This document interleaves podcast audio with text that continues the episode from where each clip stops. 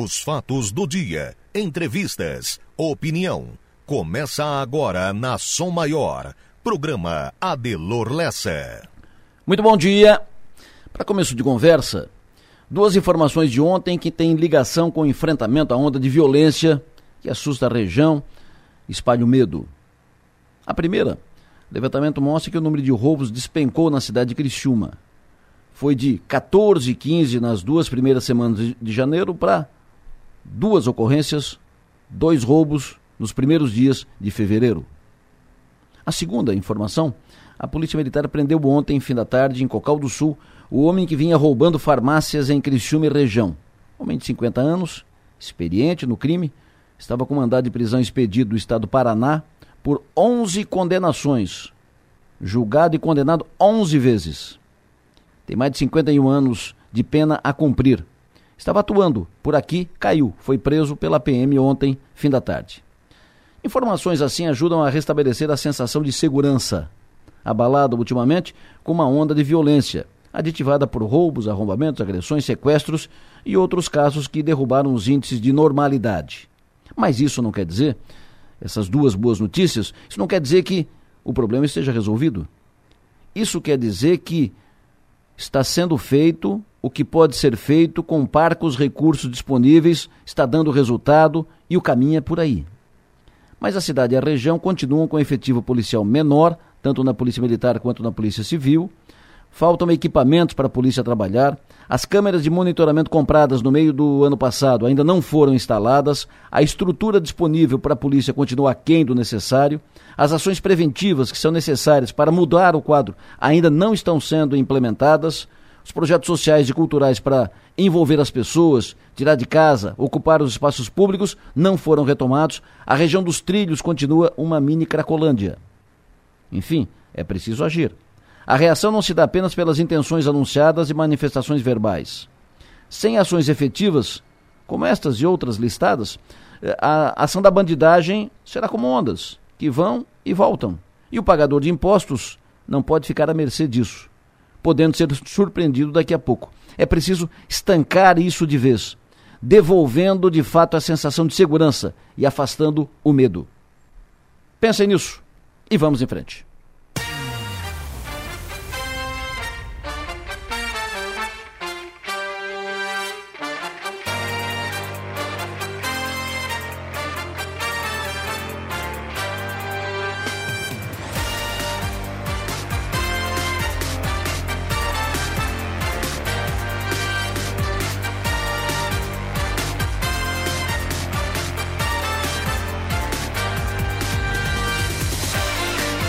Essa questão segurança está na nossa pauta, nós estamos tratando disso, estamos falando muito disso, porque entendemos que para resolver de vez é preciso tratar do problema, é preciso mergulhar nele, é preciso tê-lo na pauta, na agenda, nas conversas, todos os dias, todo o tempo.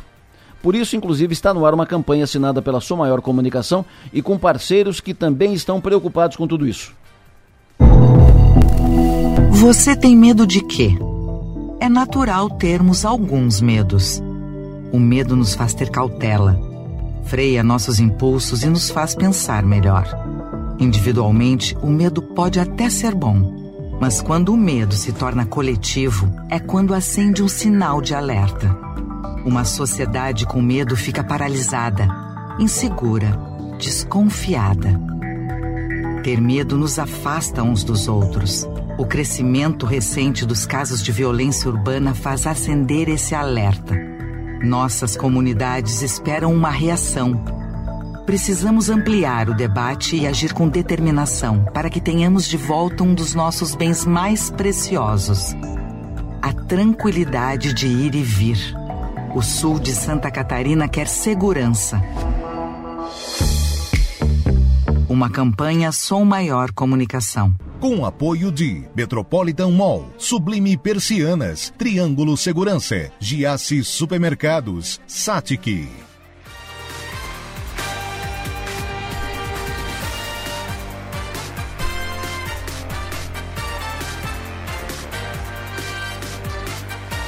No sul do estado catarinense, agora 7 horas da manhã, 5 minutos. Estou com a Manuela Silva, que faz a produção do programa, com o Mário Medeiros, que faz a operação técnica, e vamos juntos até as nove e meia da manhã.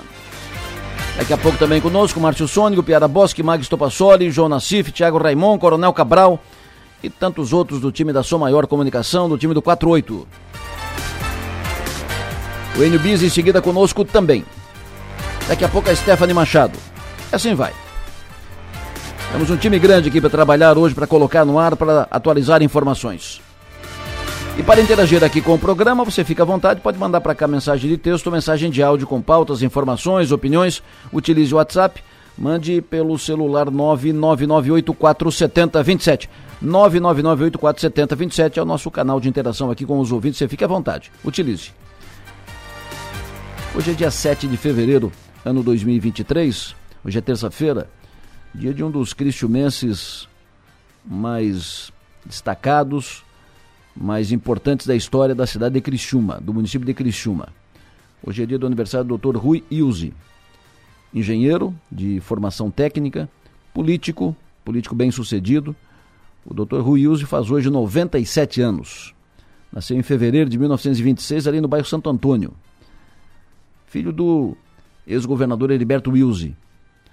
Heriberto Wilson foi vi, eleito vice Aí morreu o governador Jorge Lacerda num acidente de avião e aí Heriberto virou governador do estado. Na época, o Heriberto era governador, o, Rui era deputado estadual, foi, presidente, foi eleito presidente da Assembleia e era, tínhamos ao mesmo tempo o governador, Heriberto, pai, e o Rui, filho, deputado estadual, presidente da, da Assembleia.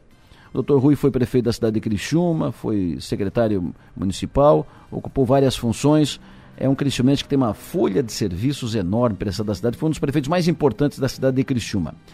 Doutor Rui, alô, bom dia. Parabéns. E muito obrigado. Hoje também é dia do aniversário do Tomás Reis Melo Filho, o Zinho Melo. Parabéns pelo seu aniversário, Zinho. Cumprimento hoje também pelo aniversário Fabiano do Nascimento, André da Silva, Fernando Santana, em nome deles, parabéns a todos os aniversariantes desta terça-feira.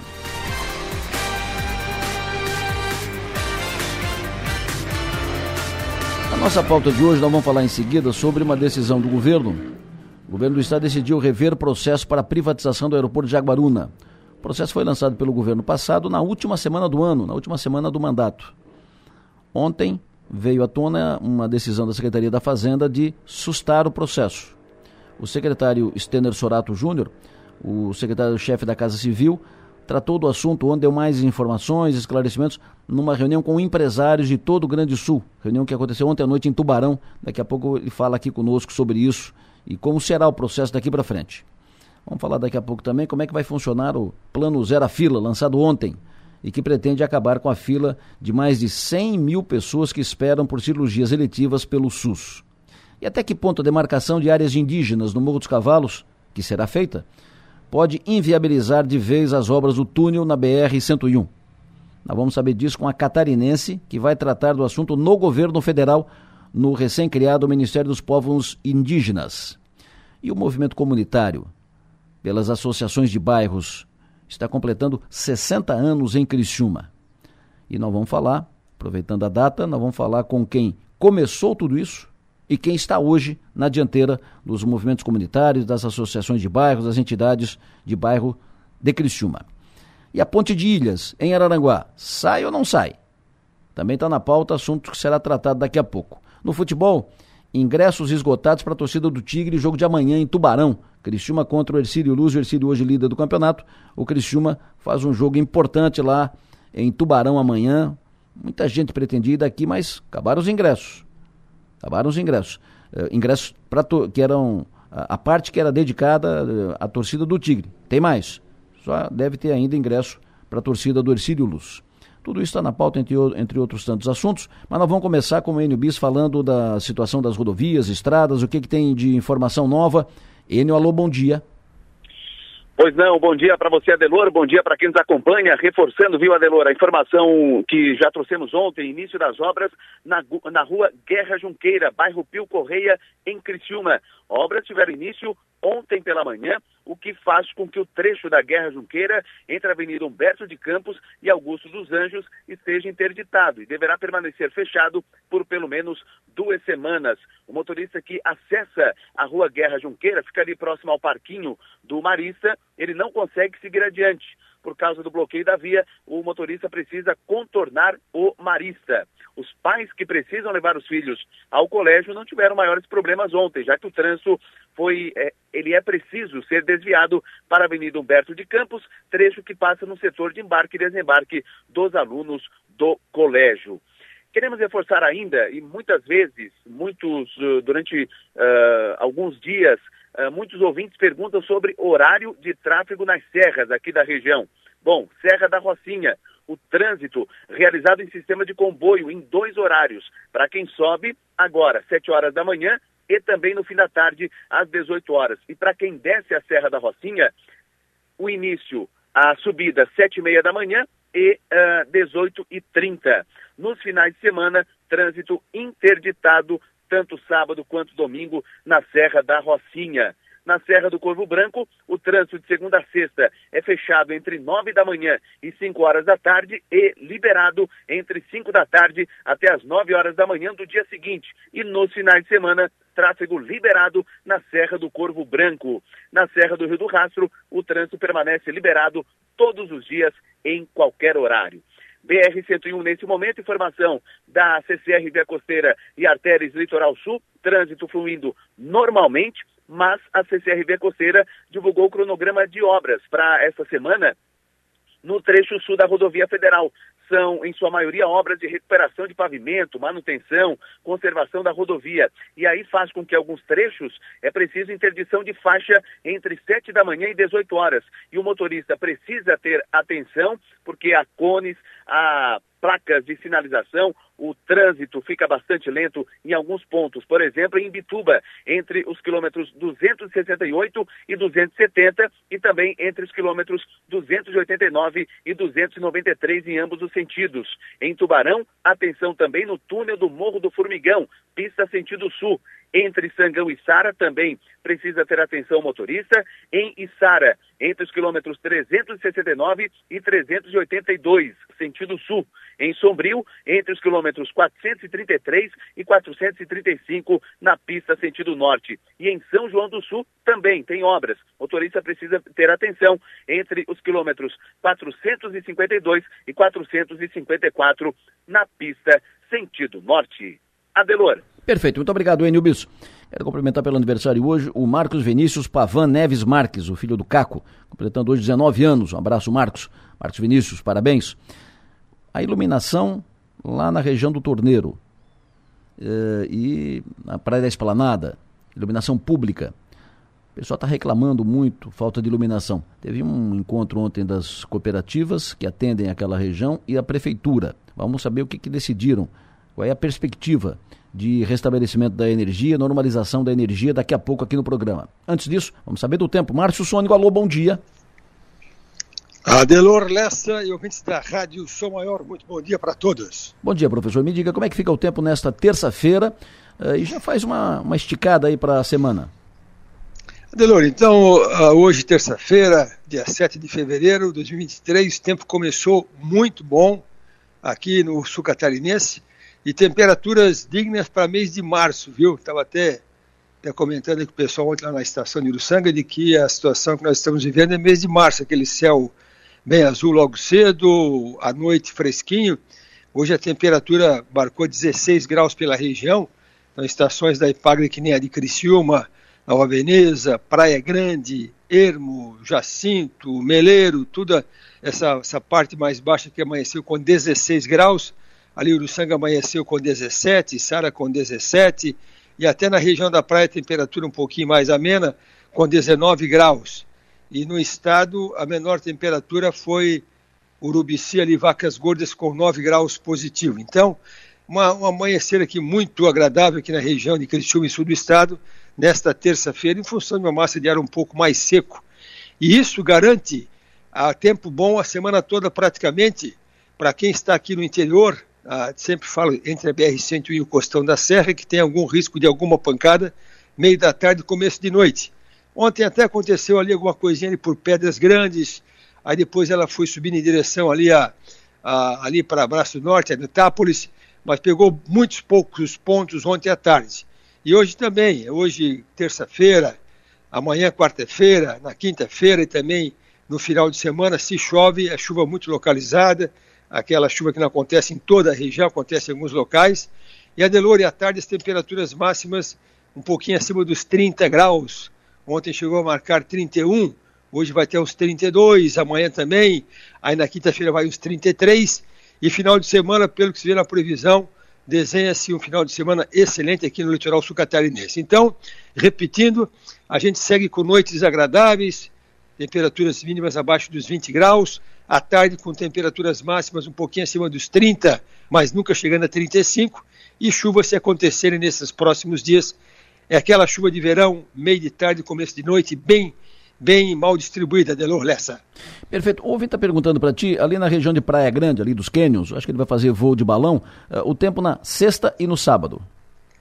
Mesma situação de hoje, amanhece tempo bom, logo cedo, né, com aí tem pouca, pouca circulação de ar, então a chuva se acontecer em Praia Grande, na região do Balão, é só à tarde e olhe lá. Perfeito. Tempo em Garopaba, final de semana. É, Garopaba eh, tem tempo preferencialmente bom. Eles vão ter uma, uma fasezinha assim, um pouquinho, com alguma chuvinha lá para lá entre quinta e sexta-feira, mas a, o final de semana tempo bom em Garopaba, Delor. Urubici, Serra Catarinense, o tempo no sábado. Também com tempo bom. Ali em cima amanheceu hoje com 10 graus, Urubici, aliás, com 9 graus, né? Foi a menor temperatura do estado, em Vacas Gordas, na área rural. E lá segue bom tempo nesses próximos dias também. Vai chover na quinta-feira na região de Meleiro, chefe? Chove se chover só à tarde, olhe lá, viu, gente? Havia uma, na previsão que eu falei contigo ontem, havia uma perspectiva de chuva certa na quinta-feira, mas agora a previsão, ela retirou essa chuva, ela deixa mais para o norte do estado. Então, por exemplo, na quinta-feira, ali em Florianópolis tem chuva na certa o dia todo praticamente. Mas aqui no extremo sul do estado, quinta-feira se chove, é final de tarde e olhe lá. Pergunta o Márcio se tem risco de chuva na Serra do Rio do Rastro hoje à tarde. Tem, tem. É, nessas próximas tardes, aquela chuva de loteria, né? Ontem, por exemplo, deu aquela chuvinha muito localizada por Pedras Grandes, e na Serra, eu acho que nem choveu ali no Costão, mas é, nessas próximas tardes tem sim risco de alguma chuva na, no Costão da Serra nessas próximas tardes. Perfeito. O ouvinte pergunta, mas tem jogo do Criciúma em Tubarão amanhã à noite, e o tempo? Não, pode ir tranquilo. Amanhã à noite, se acontecer alguma chuva amanhã, quarta-feira, hum. é aquela chuva de final de tarde, antes do jogo, tá?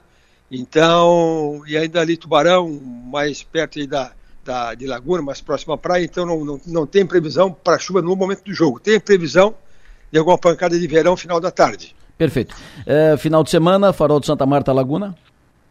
Excelente, porque está colocando ainda. Para quem está na praia, hum. para quem está na praia, parabéns, porque, olha, eu, eu, nós já viemos da praia também, mas a, o mar ele está calmo, o mar está quente, a, pouco vento na praia, tempo bom na praia, então praticamente não chove na praia nesses próximos dias.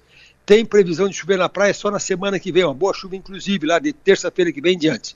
Então, o farol de Santa Marta também é bom tempo no final de semana. Para fechar, o tempo hoje em São Ludgero.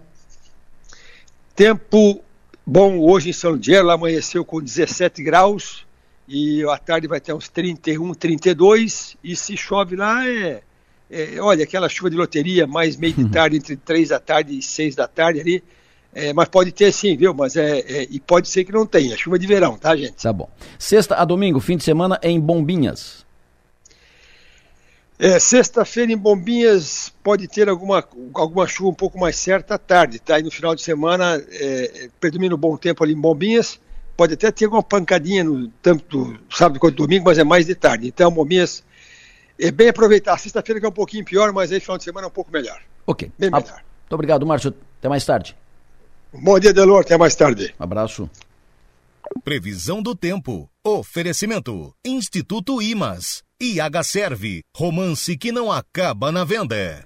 Às 7h19 vamos a Jaguaruna. Tenho o prazer de conversar agora ao vivo aqui na Sua Maior com o prefeito de Jaguaruna, Laerte Silva dos Santos. Prefeito, bom dia. Bom dia, Deloro. Bom dia a todos os ouvintes da Rádio São Maior. É sempre um prazer estar com vocês do programa. Muito obrigado pela sua atenção, prefeito. Temos recebido muitas reclamações de moradores e veranistas ali do torneiro, da esplanada, sobre iluminação pública, escuridão, isso leva a insegurança, além de, de outros problemas e tal. Uh, eu sei que o senhor fez uma reunião ontem com dirigentes das cooperativas de Sara e Morro da Fumaça, Coopera Aliança e Sermofu. Algum encaminhamento sobre iluminação pública especificamente nessa reunião, prefeito? Pois então, Adelor, é, a gente vem desde o início da nossa administração, né, tentando fazer um, um, trabalho diferenciado na iluminação pública. A gente vem sofrendo, nesses últimos dois anos, a gente tinha uma empresa especializada onde não conseguia dar um trabalho de excelência. Hoje o município conseguiu, né, comprar suas próprias eh, as caminhonetes, comprou, conseguiu montar suas equipes e ontem a gente teve a felicidade aí com a gente fazer uma parceria com a com a Cooper Aliança, né, e a Semafood de Morro da Fumaça, onde os presidentes das cooperativas nos, nos, nos cederam né, mais dois, duas caminhonetes, duas equipes de cada cooperativa, para a gente fazer uma força-tarefa nesses, nesses dez dias, para a gente sanar todos os pedidos e, e colocar alguns pontos que estão em aberto de luminárias novas. Perfeito. Em quanto tempo para restabelecer?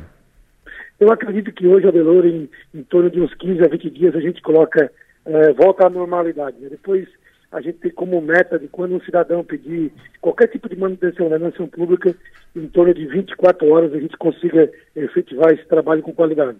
Nós estamos falando na, ali na região do, da Barra do Torneiro, ali na região do Torneiro e da Esplanada? Isso, isso, isso.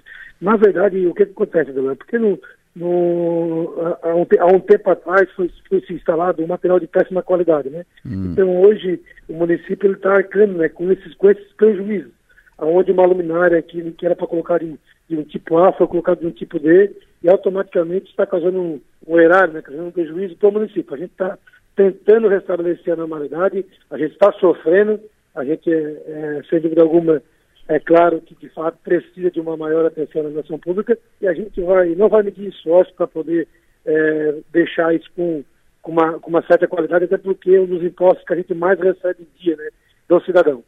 Perfeito. Uh, Está com algum problema na central telefônica da prefeitura, que os, os telefones não, não atendem? Pois então, pelo que, eu, pelo que eu, que eu conheço em si, automaticamente está todo, todos os telefones todas as partes das secretarias funcionando 100%. O ouvinte daqui é do Balneário Esplanada, diz que liga, não atende, liga, não atende. Tá Qual é o número que está ligando? Será que está ligando por quê? Para o setor de COSIP? Se for o número do setor de COSIP, é 3624 1574. 3624 1574. 1574. Esse é o telefone da, da COSIP. Isso. E hoje o pessoal é, não precisa nem fazer um atendimento com o próprio com o próprio atendente. Uh, via WhatsApp, ele faz o pedido ali com mensagem de texto, manda a, a localização da onde ele mora, que automaticamente já vai gerar um protocolo, já vai abrir é, uma chamada no sistema e o município tem por obrigação em fazer essa, essa manutenção. Perfeito.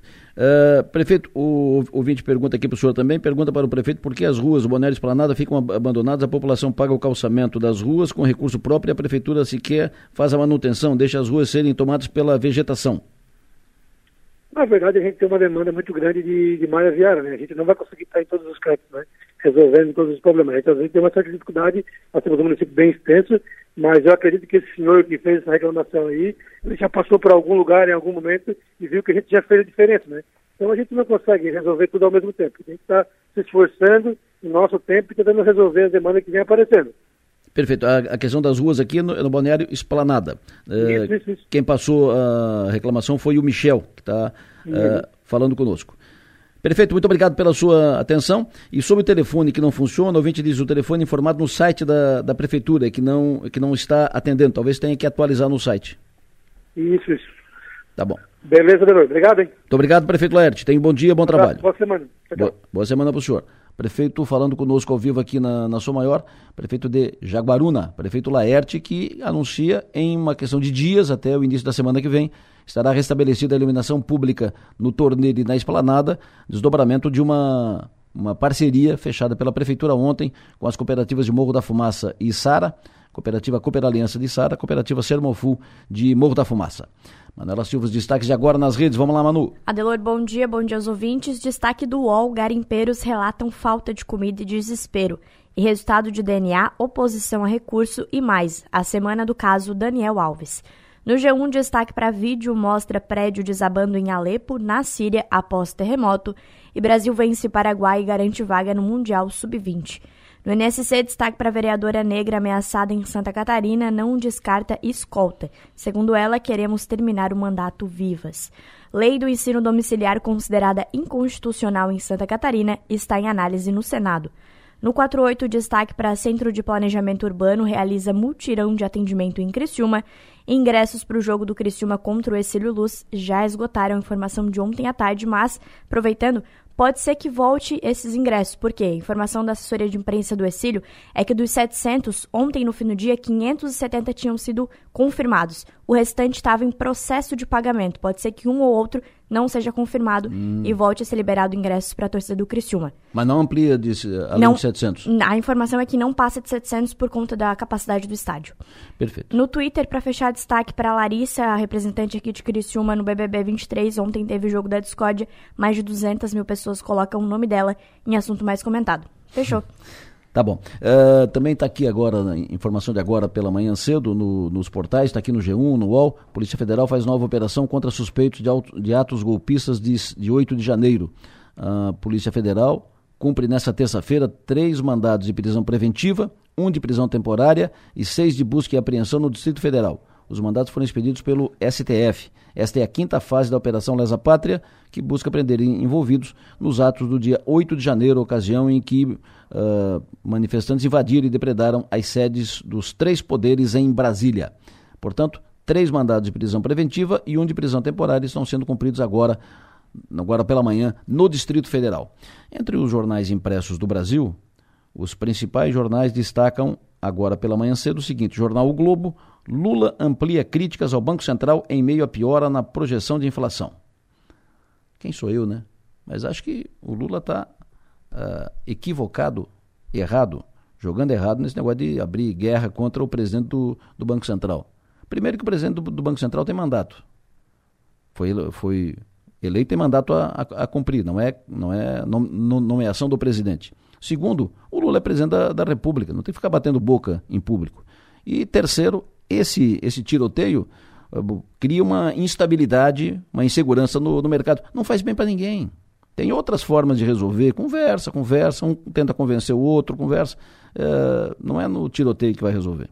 Mas, Jornal Estado de São Paulo, Estadão de hoje diz na sua capa: Supercomissão vai gerir verba herdada do orçamento secreto. Comissão do Senado determinará o destino de 6 bilhões e meio de reais.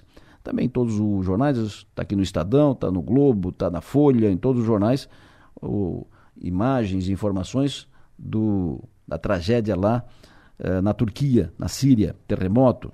Terremoto deixa milhares de mortos na Turquia e na Síria. As imagens foram impressionantes. O, a, o, a Folha de São Paulo, terremoto mata milhares de pessoas na Turquia e na Síria.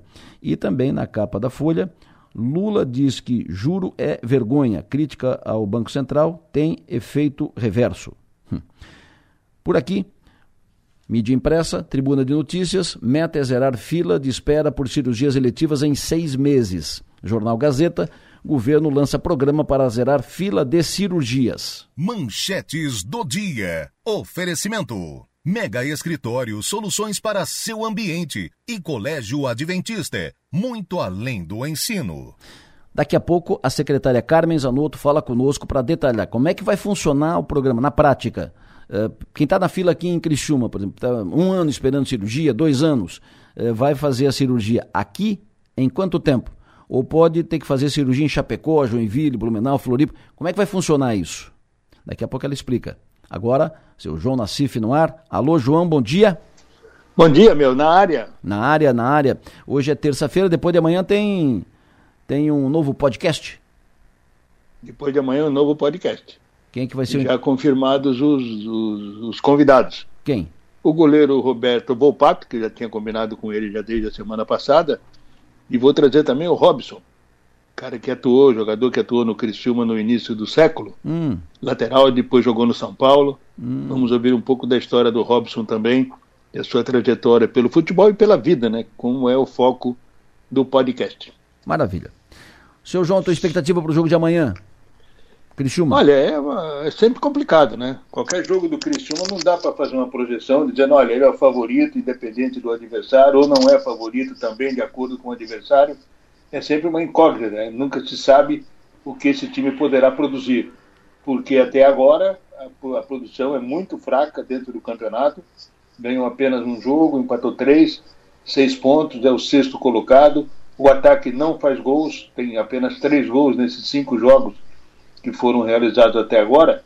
Então fica sempre uma dúvida né, com relação ao que, que ele poderá apresentar a cada jogo, principalmente no jogo de amanhã, porque vai enfrentar novamente um líder do campeonato, assim como foi no, no, no final de semana, quando jogou com o Brusque, que até então era o líder, e com, e com possíveis desfalques, principalmente no meio-campo. Há dúvidas com relação ao aproveitamento do Rômulo, do Arilson, e isso vai mexer um pouco com a estrutura do time. Dois jogadores que têm sido titulares e importantes na condução da equipe. Né? Claro que a chegada na frente é que é sempre o problema. O Criciúma tem dificuldade nesse último passe e quando cria situações, como aconteceu é, em vários jogos no campeonato, ele não consegue jogar essa bola para dentro. Por isso essa, essa campanha que até agora é muito fraca no campeonato.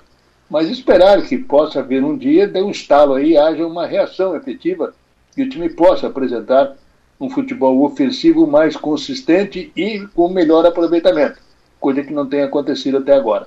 O Estilo Luz é o líder, faz uma bela campanha, em cinco jogos ganhou quatro, perdeu apenas um para o Brusque, né, lá, em, lá no Augusto Bauer e também numa situação em que houve uma, uma virada de marcador, tomou um gol no final. É um time que está aí brigando por um espaço, né? e dentro do, da, daquilo que se espera pela sua organização, pela forma como o Ercílio vem sendo é, quando conduzido na sua gestão, é um time que vai crescer com o tempo. Né? Inclusive na base aí que fez uma campanha relativamente boa na Copa São Paulo. Então, esperar aí que nós tenhamos um grande jogo. A torcida do Criciúma vai lotar o seu espaço, certamente a do Exílio também vai comparecer em massa. Vamos torcer para que a gente tenha um bom espetáculo e possamos ver o futebol que até agora, com raríssimas exceções, não apareceu no Campeonato Catarinense. E o que, é que tu espera do Flamengo hoje na estreia lá do Mundial? Olha, é sempre aquela expectativa positiva, né? O Flamengo é um time arrumado, um time ajustado, um time com talento. O Raul Hilal, né, que é da Arábia Saudita, tem assim como jogador conhecido o Michael, que já passou pelo Flamengo também, né? É o, é o titular da equipe. Agora, é sempre uma questão complicada, né? Tu tem que enfrentar uma equipe que não tem, que, do qual tu não tem muito conhecimento, e mesmo com a estrutura que tu tem, com a qualidade dos seus jogadores, o Vitor Pereira começa apenas um trabalho, ainda o Flamengo não criou uma identidade efetiva sob esse novo comando, mas a tendência é que vença, né? e é aguardar amanhã o resultado do Real Madrid com o Raul Hilal do Egito, para saber se vencer hoje quem ele irá enfrentar na final. Mas é um bom jogo para se ver, Adelor. Quatro horas da tarde, vamos ver o Flamengo estreando na competição. Abraço, sucesso e energia, bom trabalho, até mais tarde. Valeu, um abraço, bom trabalho também, até mais. No Fio do Bigode, oferecimento, Raibel e Clínica Odontológica Doutor André Lima. Daqui a pouco eu vou conversar aqui com a catarinense que foi já nomeada, está já assumiu no recém-criado Ministério dos Povos Indígenas, ela é indígena aqui de Santa Catarina, e ela vai tratar dessa, dessa questão da demarcação de áreas indígenas, inclusive da demarcação do, da área indígena ali no Morro dos Cavalos. E quero saber principalmente até que ponto isso vai comprometer de vez o projeto do túnel na BR-101 Morro dos Cavalos. Ela fala em seguida ao vivo aqui no programa. Antes vamos para o intervalo. Mas antes ainda do intervalo, vou te dar uma dica que é o seguinte. Já é sucesso nas noites de Criciúma e agora traz mais sabor também para o seu almoço do dia a dia. Restaurante El Tarquim, Parrilha Argentina. Aberto segunda a sexta, das 11h30 às 2h30 da tarde, com almoço executivo de seis opções de pratos, para você ter uma experiência gastronômica especial. Restaurante El Tarquim está sempre pronto, esperando por você. Localizado na rua Henrique Lage, 783, Centro, Criciúma. O ouvinte me manda mensagem. Uh, ouvinte que tem celular final 0036, chamando atenção para o seguinte: Mato toma conta, terreno em poder da prefeitura no bairro Primeira Linha, loteamento Mangile. Muito lixo. Se fosse propriedade da, da iniciativa privada, já tinha sofrido autuação, multa e algo mais. Tem cobra e tem sujeira, lixo. Um terreno que, de acordo com o ouvinte, é da prefeitura no bairro Primeira Linha, no loteamento Mangile. E o pessoal pede pelo menos que seja feita a manutenção do terreno, limpeza e tal, né? Assim como o poder público exige do, do cidadão comum pagador de impostos, o dono do terreno. É, os proprietários da iniciativa privada. Outro ouvinte diz: anel de contorno está com a sinalização toda comprometida, a que não está descascada, está no meio do mato. Uso diariamente para ir ao trabalho. Eu só pediria que o ouvinte aqui uh, enfatizasse, destacasse, pontuasse qual, qual parte do anel qual parte do anel que está com a sinalização toda comprometida? Uh, qual trecho do, do, anel? Porque o anel vai aqui desde que, de, quase no Rio Maina, vira, dá a volta na cidade, vem até aqui, vai até lá no Sangão, né? Então, na entrada da Folquine. Ah, sim, então é esse aqui. Da Folquine que vai aqui, é o, onde vai para o último trecho, é o último trecho construído do anel de contorno viário de Criciúma. Então, uh, tem problema de sinalização, o, já está feito o registro. Isso é governo do Estado, né? Então é a Secretaria de Infraestrutura do Estado que tem que tratar desse assunto. Está feito o registro. Às 7h41, eu abri o programa hoje falando sobre uh, uma, duas boas notícias na área da segurança, duas boas info, informações que tem a ver com esta luta da cidade contra essa onda de violência duas boas informações: redução de roubos em Criciúma e um ladrão conhecido com uma vasta folha corrida, 51 anos de pena, já julgado e condenado, com 50, 51 anos de pena a cumprir, que estava solto, estava agindo e caiu aqui, foi preso em, em Cocal do Sul. Na linha conosco o comandante da Polícia Militar, Tenente Coronel Mário Luiz Silva. Comandante, bom dia. Muito bom dia, prezado Adelor, caríssimos ouvintes. Comandante, nós saímos de uma de números início de janeiro, 15 roubos por dia e caímos para dois agora, início de, de fevereiro. É claro que nós ainda temos problemas estruturais a resolver, é, problema do efetivo a, a, resolver, mas as estratégias adotadas até agora deram resultado. Está aí a prova, os números mostram isso. O que foi feito e uh, o que representa a derrubada desses números? Pois então, Adelor, nós iniciamos janeiro quando foi, eu tive recém assumido o comando no nono batalhão, nós tivemos essa, essa mudança de cenário, né? Vimos com um número razoável, aceitável de roubos e furtos, e em janeiro, início desse ano, nós tivemos essa, esse acréscimo significativo, tendo a primeira semana de janeiro com 15 roubos durante uma semana, 14 roubos, ou melhor, na primeira semana, na segunda semana, 15 roubos. São números que não, não, nós não aceitamos. E claro que esses crimes causam um desconforto muito grande para o cidadão, uma insegurança muito grande. E, de frente, a esse cenário, nós focamos todos os nossos recursos para reestabilizar, né, restabelecer, resgatar a segurança e a sensação de segurança do cidadão.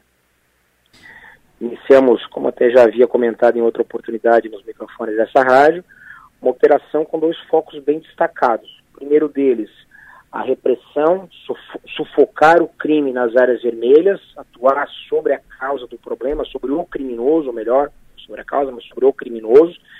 E, paralelamente a isso, atuamos com uma, uma presença policial mais intensificada nas áreas comerciais, nas áreas de maior circulação de pessoas, com foco de resgate da sensação de segurança pública. Aqui a gente consegue deixar bem destacado que são dois dois fatores, dois, duas, duas percepções distintas. A segurança propriamente dita, que é nós buscar capturar, tirar um marginal de segurança, e a sensação de segurança. A sensação de que o cidadão de bem perceba o Estado, a força estatal perto de ti, perto de si, e protegendo. Essa foi a nossa, a nossa tocada, esse foi o nosso conceito de operação. Já na segunda semana tivemos a grata satisfação de prender dois marginais que o nosso serviço de inteligência havia levantado como sendo o autor dos delitos, e a partir dali viemos de uma constante de diminuição desses crimes. É, então conseguimos, a partir da, tirar esses marginais, esses principais de circulação, essa, essa redução. Tivemos é, saindo, retirando esses, esses dois marginais de circulação, nós tivemos nas duas últimas semanas um incremento, uma, uma mudança de cenário é, no tocante a roubos contra farmácias. Por isso que as nossas operações, eu costumo dizer que as nossas operações, eu não, eu não gosto de dizer que nós vamos fazer uma operação do período X, por tanto tempo, com tantos homens. Nossas operações, elas quase que têm que ser, elas são mudadas muito constantemente de acordo com o cenário que se apresenta. Claro. É, nós tínhamos um, um, cenário de roubos aleatórios a estabelecimentos comerciais, a pessoas, tiramos de circulação esses dois marginais e concomitantemente surge um novo problema que foi o roubo às farmácias, especificamente a estabelecimentos comerciais da área farmacêutica. É, passamos a levantar, nosso serviço de inteligência levantando as características do marginal, já tínhamos identificado quem o era, faltava localizar, mas ele ainda aproveitava alguns, alguns momentos de ausência de presença policial, porque não, não somos onipresentes, e atuava nas farmácias. Para evitar os roubos às farmácias, até a captura dele, nós entramos com uma outra estratégia. Hum. Ou foi estratégia? Estratégia de presença policial em frente aos estabelecimentos comerciais dessa área, desse ramo de comércio, atuação ostensiva no local, e criamos uma rede de contatos com os proprietários e funcionários de farmácias. Uma rede de grupo de WhatsApp, muitas das vezes a gente utiliza para para recreação, nós muito utilizamos para, para o trabalho. Temos uma rede de contato e conseguimos estancar esse problema de roubos em farmácia também. É, tanto que essa semana, última de janeiro, não teve nenhum roubo de farmácia em Criciúma. Contudo, o Marginal, quando acuado aqui em Criciúma, passou a realizar roubos em outras cidades. Tivemos roubos em Sara, roubos em Orleans, e partimos agora para localizá-lo localizá-lo e ontem tivemos a grata satisfação, depois de um trabalho de, inteligência, de localizar esse, esse cidadão e encarcerá-lo. Boa notícia. É, é claro que uh, há que ser feito ainda um, uma série de, de ações para aumentar efetivo, mais equipamentos, a estrutura, eh, outras ações, além disso, além de efetivamente na, na, polícia, ações na área cultural, lazer, esportivas e tal, para envolver as pessoas, ocupar os espaços públicos, enfim, há muito a ser, a ser feito. Não se resolve uma onda de violência como uh, vinha acontecendo, não se resolve apenas com uh, uma ação. Não, são várias ações que, deve, que devem ser encaminhadas, mas com o que tem, a Polícia Militar está cumprindo o seu papel e colocá-lo no ar é uma forma de reconhecer o trabalho da polícia. Comandante, muito obrigado pela sua participação conosco aqui. Muito obrigado, muito obrigado, Adelor. É, essa última fala sua é muito importante. De fato, nós, é, segurança pública é algo muito complexo. É uma série de engrenagens que devem trabalhar concatenadas para podermos ter um bom, um bom resultado. E, é claro, nós temos as nossas dificuldades, você pontuou ali falta de efetivo, nós temos de fato uma, uma dificuldade, uma carência de efetivo, mas nós, enquanto Polícia Militar, eu, enquanto comandante, nós nos comprometemos com o cidadão a fazer o melhor que nós podemos com o nosso efetivo. certamente, nosso efetivo ele é reduzido, ele foi menor do que de outrora, porém, a qualidade da nossa tropa hoje aqui da cidade de Criciúma é de excelência. Nossos policiais aguerridos, comprometidos, faz com que a gente consiga prestar esse, esse bom serviço para a sociedade cristãoense. Perfeito. Muito obrigado, comandante 748. A Doroteia ouvindo aqui o programa. Bom dia, Dorô. É, ela acrescenta: falta acabar com a Cracolândia. Nós é, falamos disso no início do programa, né? essa Cracolândia, essa mini Cracolândia que tem ali na região dos trilhos. Tem que fazer enfrentamento ali, tem que, tem que tratar disso, tem que enfrentar, resolver isso. Nós já tratamos isso na semana passada e foi dito, e bem pontuado, que ali não é apenas uma ação policial. Aquilo ali é uma questão maior que envolve uh, planejamento, envolve uso do espaço, envolve plano diretor. Uh, são ações para uh, alterar um pouco as circunstâncias que tem ali e que beneficiam, facilitam o trabalho de uma, o trabalho, a operação né, de marginais e tal, que fizeram daquilo ali uma mini Cracolândia, né? E aí são terrenos baldios, cheios de traficantes, o poder público tem que agir também, acrescenta a Doroteia. É que digo, não se resolve com uma ação só. Não é só botar polícia na rua. Não, tem uma série de outras questões que tem que ser encaminhadas, mas tem que ser encaminhadas. Não adianta, ah, diminuir o número. Ah, então deixa, vamos trocar de assunto. Não, não, tem que encaminhar o que está projetado, o que está pontuado, todo mundo sabe. Já foi dito aqui uh, várias, uh, seguidas vezes, Então tem que, tem que encaminhar as ações, a, aquilo tudo que foi projetado, que precisa ser feito, tem que ser feito para que não volte uma onda de, de violência, que esses números sejam administrados. E que situações como essa, como essa mini Cracolândia, que funciona ali, está ali, todo mundo sabe que está ali, na região do Grande Pinheirinho, isso tem que ser resolvido. 7h48, redação do 48. Alô, Stephanie Machado, os destaques de agora no nosso portal 48. Bom dia, Delor. Bom dia aos ouvintes. O nono Batalhão da Polícia Militar divulgou o resultado da Operação Presença, que está acontecendo desde o dia 10 de janeiro na região. A operação tem como objetivo coibir ações criminosas, com foco na repressão dos crimes patrimoniais e a prisão dos criminosos. Na última semana, houve dois roubos em Criciúma, o menor número desde o começo do ano.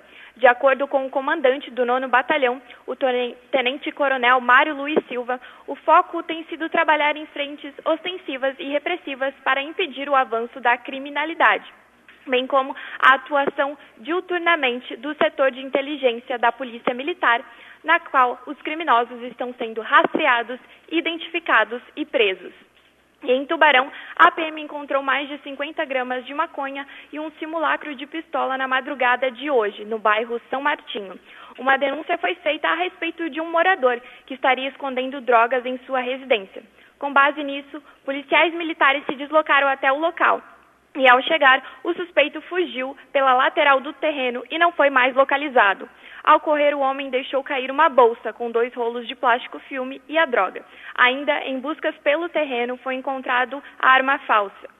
Há alguns dias, na mesma casa, havia sido apreendido um revólver calibre 32 e algumas porções de maconha. Todos os detalhes sobre esses assuntos podem ser conferidos agora no portal 48. Adelor. Muito obrigado, Stephanie. 48, 4 numeral 8 por extenso.com.br. Ouvinte fala lá do Arroio do Silva, Araranguá. Bom dia, Delor. Ó, problema aí corriqueiro, ó. Saída do arroio para Aranguá. Novamente fila. E a nossa obra lá da, do acesso sul do arroio paralisada. Trecho falta de pessoal da, da Celeste que ainda não realocou poste. E o segundo trecho do, do da, da contratação parece que a empresa abandonou. Aí continuamos com o mesmo problema de trânsito, né, na saída de Arroio Pararanguá. Ali é complicado. Uh, o prefeito Evandro está fazendo uma, um, uma alternativa, uma, uma rodovia nova para facilitar a saída do Arroio. Mas vai sair na, na rodovia que liga Araranguá ao Arroio, Arroio Araranguá e vai congestionar de novo uh, essa, essa, rua que, essa rodovia que ele está implantando. Mas o acesso sul, que lá sai pelo Morro dos Conventos, não, o acesso norte sai lá pelo Morro dos Conventos, e o acesso sul, que vai sair aqui na, na BR-101, são obras que estão em andamento. Uh, o acesso norte é que vai ligar lá na, na, na, na, rodovia de acesso ao Morro dos Conventos, que vai ligar lá na, na estrada para Ilhas, quando ficar, quando ficar pronta a ponte de Ilhas, né, vai facilitar bastante. Por sinal, daqui a pouco vai falar aqui conosco o vice-prefeito de Araranguá, que está prefeito em, em, exercício, sobre essa ponte de ilhas, quando é que fica pronta a ponte. E o acesso sul, aí sim, é lá na saída, tem um trecho do Arroio e um trecho de, de. São alternativas que existem, que têm que ser encaminhadas. Mas, por enquanto, trancado, uh, é difícil sair do, do Arroio de manhã, principalmente sair de lá no domingo à tarde, é uma dificuldade. E entrar lá na sexta-feira à noite, é uma dificuldade. Trocando de assunto 753, fala conosco o secretário-chefe da Casa Civil do Governo Catarinense, deputado Stener Sorato Júnior. Deputado secretário, bom dia. Bom dia, Delor. Bom dia a todos os ouvintes da Rádio São Maior. Prazer estar aqui com você. Sempre bom ouvir, muito obrigado. Secretário, ontem a Secretaria da, da Fazenda expediu um comunicado sobre o processo para uh, repassar à iniciativa privada a gestão do aeroporto de Jaguaruna, aeroporto regional de, de Jaguaruna. E foi dito que numa nota distribuída pela Secretaria da Fazenda, que agora no dia 16 de janeiro, a Secretaria solicitou uma série de ajustes no projeto. Nesse momento, a Secretaria de Estado da Fazenda está analisando as recomendações e revendo questões orçamentárias, o que pode ter impacto relevante no modelo que será implantado em Jaguaruna. Ou seja, o processo congelou, parou. Uh, não, não vai andar até que sejam feitos os ajustes. Quais foram os problemas identificados ali? O senhor teve ontem à noite uma reunião com empresários do sul catarinense, dirigentes integrantes da ACIT, Associação Empresarial de Tubarão, da SIC, Associação Empresarial de Criciúma, estiveram reunidos com o senhor em Tubarão para tratar disso, aeroporto de Jaguaruna. Quais os problemas identificados? Por que, que tem que parar o processo? Olha, eu tive ontem reunido né, com o Valcir Zanetti, presidente da SIC, com o Jean Carlos Debon, presidente da CIT, e as diretorias, né, justamente para atualizá-los sobre esse assunto. O governador anterior, o ex-governador, ele fez um, um, decreto, uma folha de papel, é, dizendo que estaria fazendo a, a, concessão à iniciativa privada do aeroporto de Jaguaruna. E a verdade é que o estudo que foi feito apontou que não haveria interessados nessa concessão se não houvesse antes algumas melhorias a serem feitas no aeroporto. Quais são essas melhorias? A primeira é o alargamento da pista, que é verdade, já existe um projeto de engenharia pronto, agora falta conseguir os recursos para fazer esse alargamento da pista de 30 para 45 metros de largura, que custa em torno de 23 mil, milhões de reais. O outro investimento necessário que foi apontado é o, o a reforma e ampliação do terminal, terminal lá, quem passou recentemente, que está nos ouvindo, pode é, confirmar o que eu vou falar agora, o aeroporto está sucateado, o aeroporto está sem escada rolante, sem elevador, a esteira de bagagem não funciona, é, o ar-condicionado volta e meia pifa, enfim, estamos num, numa situação bastante calamitosa no aeroporto. Então essa, essa empresa que fez esse estudo para viabilizar a concessão do aeroporto, disse, olha, enquanto não fizerem esses investimentos, não haverá nenhum interessado. Então não adianta lançar um edital só para inglês ver, como se diz na gíria. Nós temos aqui preparar o aeroporto para aí sim lançar um edital de concessão e achar interessados é, para que a iniciativa privada possa tocar. Eu sou favorável que a iniciativa privada toque, acredito que vai ter futuro, mas primeiro nós temos que achar interessados. Essa, esse segundo investimento, que seria na reforma e ampliação do terminal, o investimento aí que foi levantado, não há projeto ainda, mas uma estimativa aí de em torno de 60 milhões de reais. Então nós estamos falando de 60 milhões para a reforma e ampliação do terminal, mais 23 milhões aí para a pista, alargamento da pista, então um investimento considerável. É, o governador já tem demonstrado a, a, a, a forma com que ele quer tratar aeroportos, portos e ferrovias em Santa Catarina. Está sendo criada uma secretaria estratégica e específica para isso. E, inclusive, tem um morador do Sul convidado, que você conhece bem, que é o Beto Martins, deve nos dar uma resposta até semana que vem. E a gente precisa, é, Adelor, tratar esse assunto com estratégia, com seriedade. Essa é a determinação do governador.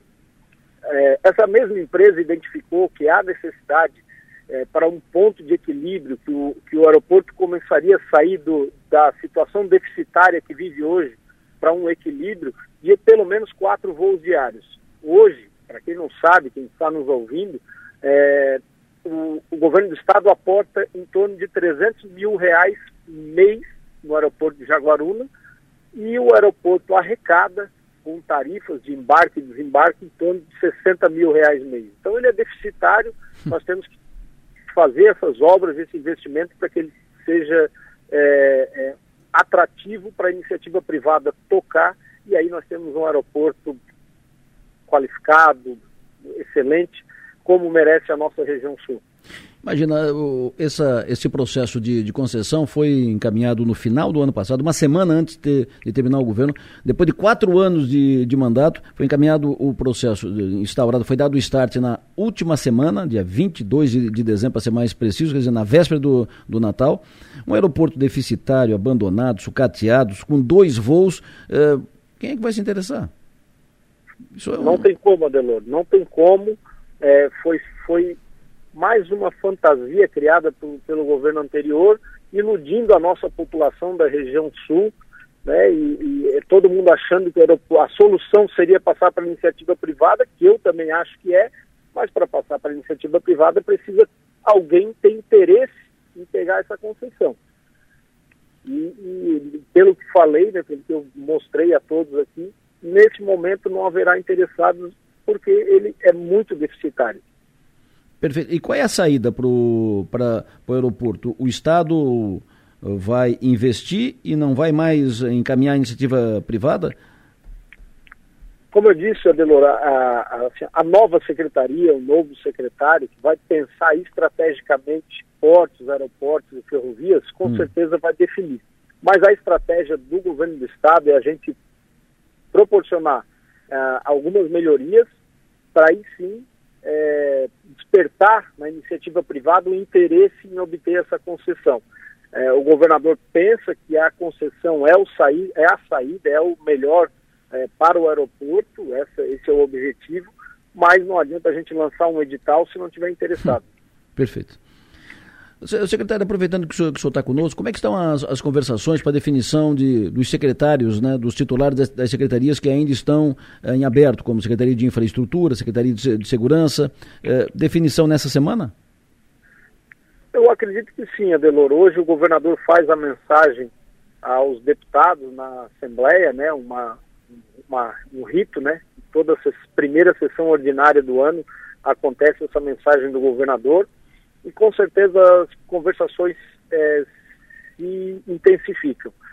Uh, algumas secretarias que estão sendo criadas nessa mini reforma, né, é, necessariamente precisa uh, aguardar que ela finalize para depois as conversações aí se intensificarem. Mas o governador nunca escondeu de ninguém a vontade de ter junto é, na sua base de governo tanto o MDB quanto progressistas e o PSD. Isso ele nunca escondeu, sempre falou em várias é, é, entrevistas, inclusive para você aí na sua maior, e esse é o objetivo. Está sendo feitas as conversas com esses partidos. Outros também que quiserem entregar, integrar a base de governo também são bem-vindos. E tem, já tem alguma definição em relação ao progressista e ao PSD? Tem uma conversa bastante avançada com progressistas e um início de conversa com o PSD. Perfeito. E com o MDB? O MDB também já é uma conversa bastante avançada, né? O presidente Chodini tem conversado com o governador aí constantemente. Secretário, muito obrigado pela sua atenção, sempre bom ouvi-lo. Tenha um bom dia. Bom dia, Delora, e a todos os seus ouvintes. Obrigado pela oportunidade. É um, lançaram um balão, né? Um balãozinho de ensaio no final do ano passado para fazer uma onda e aí agora tem que botar o trem no trilho de, de novo, né? Porque como é que vai privatizar? Mas segue o jogo. Vamos para frente. Falando nisso, falando em aeroporto, o prefeito de Forquilinha, o José Cláudio Gonçalves o Neguinho, tem reunião hoje em Florianópolis para tratar das obras de revitalização, ampliação do aeroporto de, de, de, de aeroporto de Mício Freitas. É, ele tem reunião hoje em Florianópolis. As obras estavam em, em andamento, estão seguindo. Então ele vai lá, o prefeito vai lá, na verdade, para ajustar com o governo se vai continuar a verba, se vai continuar tá, a intenção do governo, saber a, a, as obras estão no fim. Se, se, nada, se não tiver solução de continuidade, se não faltar dinheiro, a obra termina ali em, daqui a pouco, em abril, maio, junho, por aí, em seguida. Amanhã devemos falar sobre isso aqui. Agora, 8 horas e 2 minutos. Vamos a Brasília. Eu tenho o prazer de conversar agora com a secretária dos Direitos Ambientais e Territoriais Indígenas no recém-criado Ministério dos Povos Indígenas do Governo Federal, a catarinense Querechu. Querechu, bom dia. Olá, bom dia. Prazer ouvi-lo, obrigado pela tua atenção. Eu não vou me arriscar aqui, Querechu, a dar teu sobrenome, que é Ixapiri, é isso? é Icapuru. Icapiri? Icapuru. Tá bom. Querechu, uh, parabéns pela tua posse como secretário dos Direitos Ambientais. De, vai, vai, a tua principal função no, no, no governo, uma das uh, tua, tua, tua, missão principal, teu maior desafio é demarcação de áreas indígenas. E aí, quando se fala em demarcação de áreas indígenas, serão 16, 17 áreas no, em todo o país. E aqui na região do Morro dos Cavalos. Como é que deve se encaminhar esse processo? A partir de quando? O que, que se pode esperar disso? O que está encaminhado nisso, Querechu? É, primeiro quero agradecer né, a, as felicitações e a participação também aqui no programa. Então, é um desafio né, que a gente está aqui hoje em Brasília fazendo é, esse trabalho. Né? Na verdade, nós estamos nos planejamentos de, de, de trabalhos ainda, né? porque o Ministério dos Povos Indígenas é um ministério que a gente tem que estruturar ele, né, começando desde da, da, das propostas, das funções e tudo mais, até a estrutura física.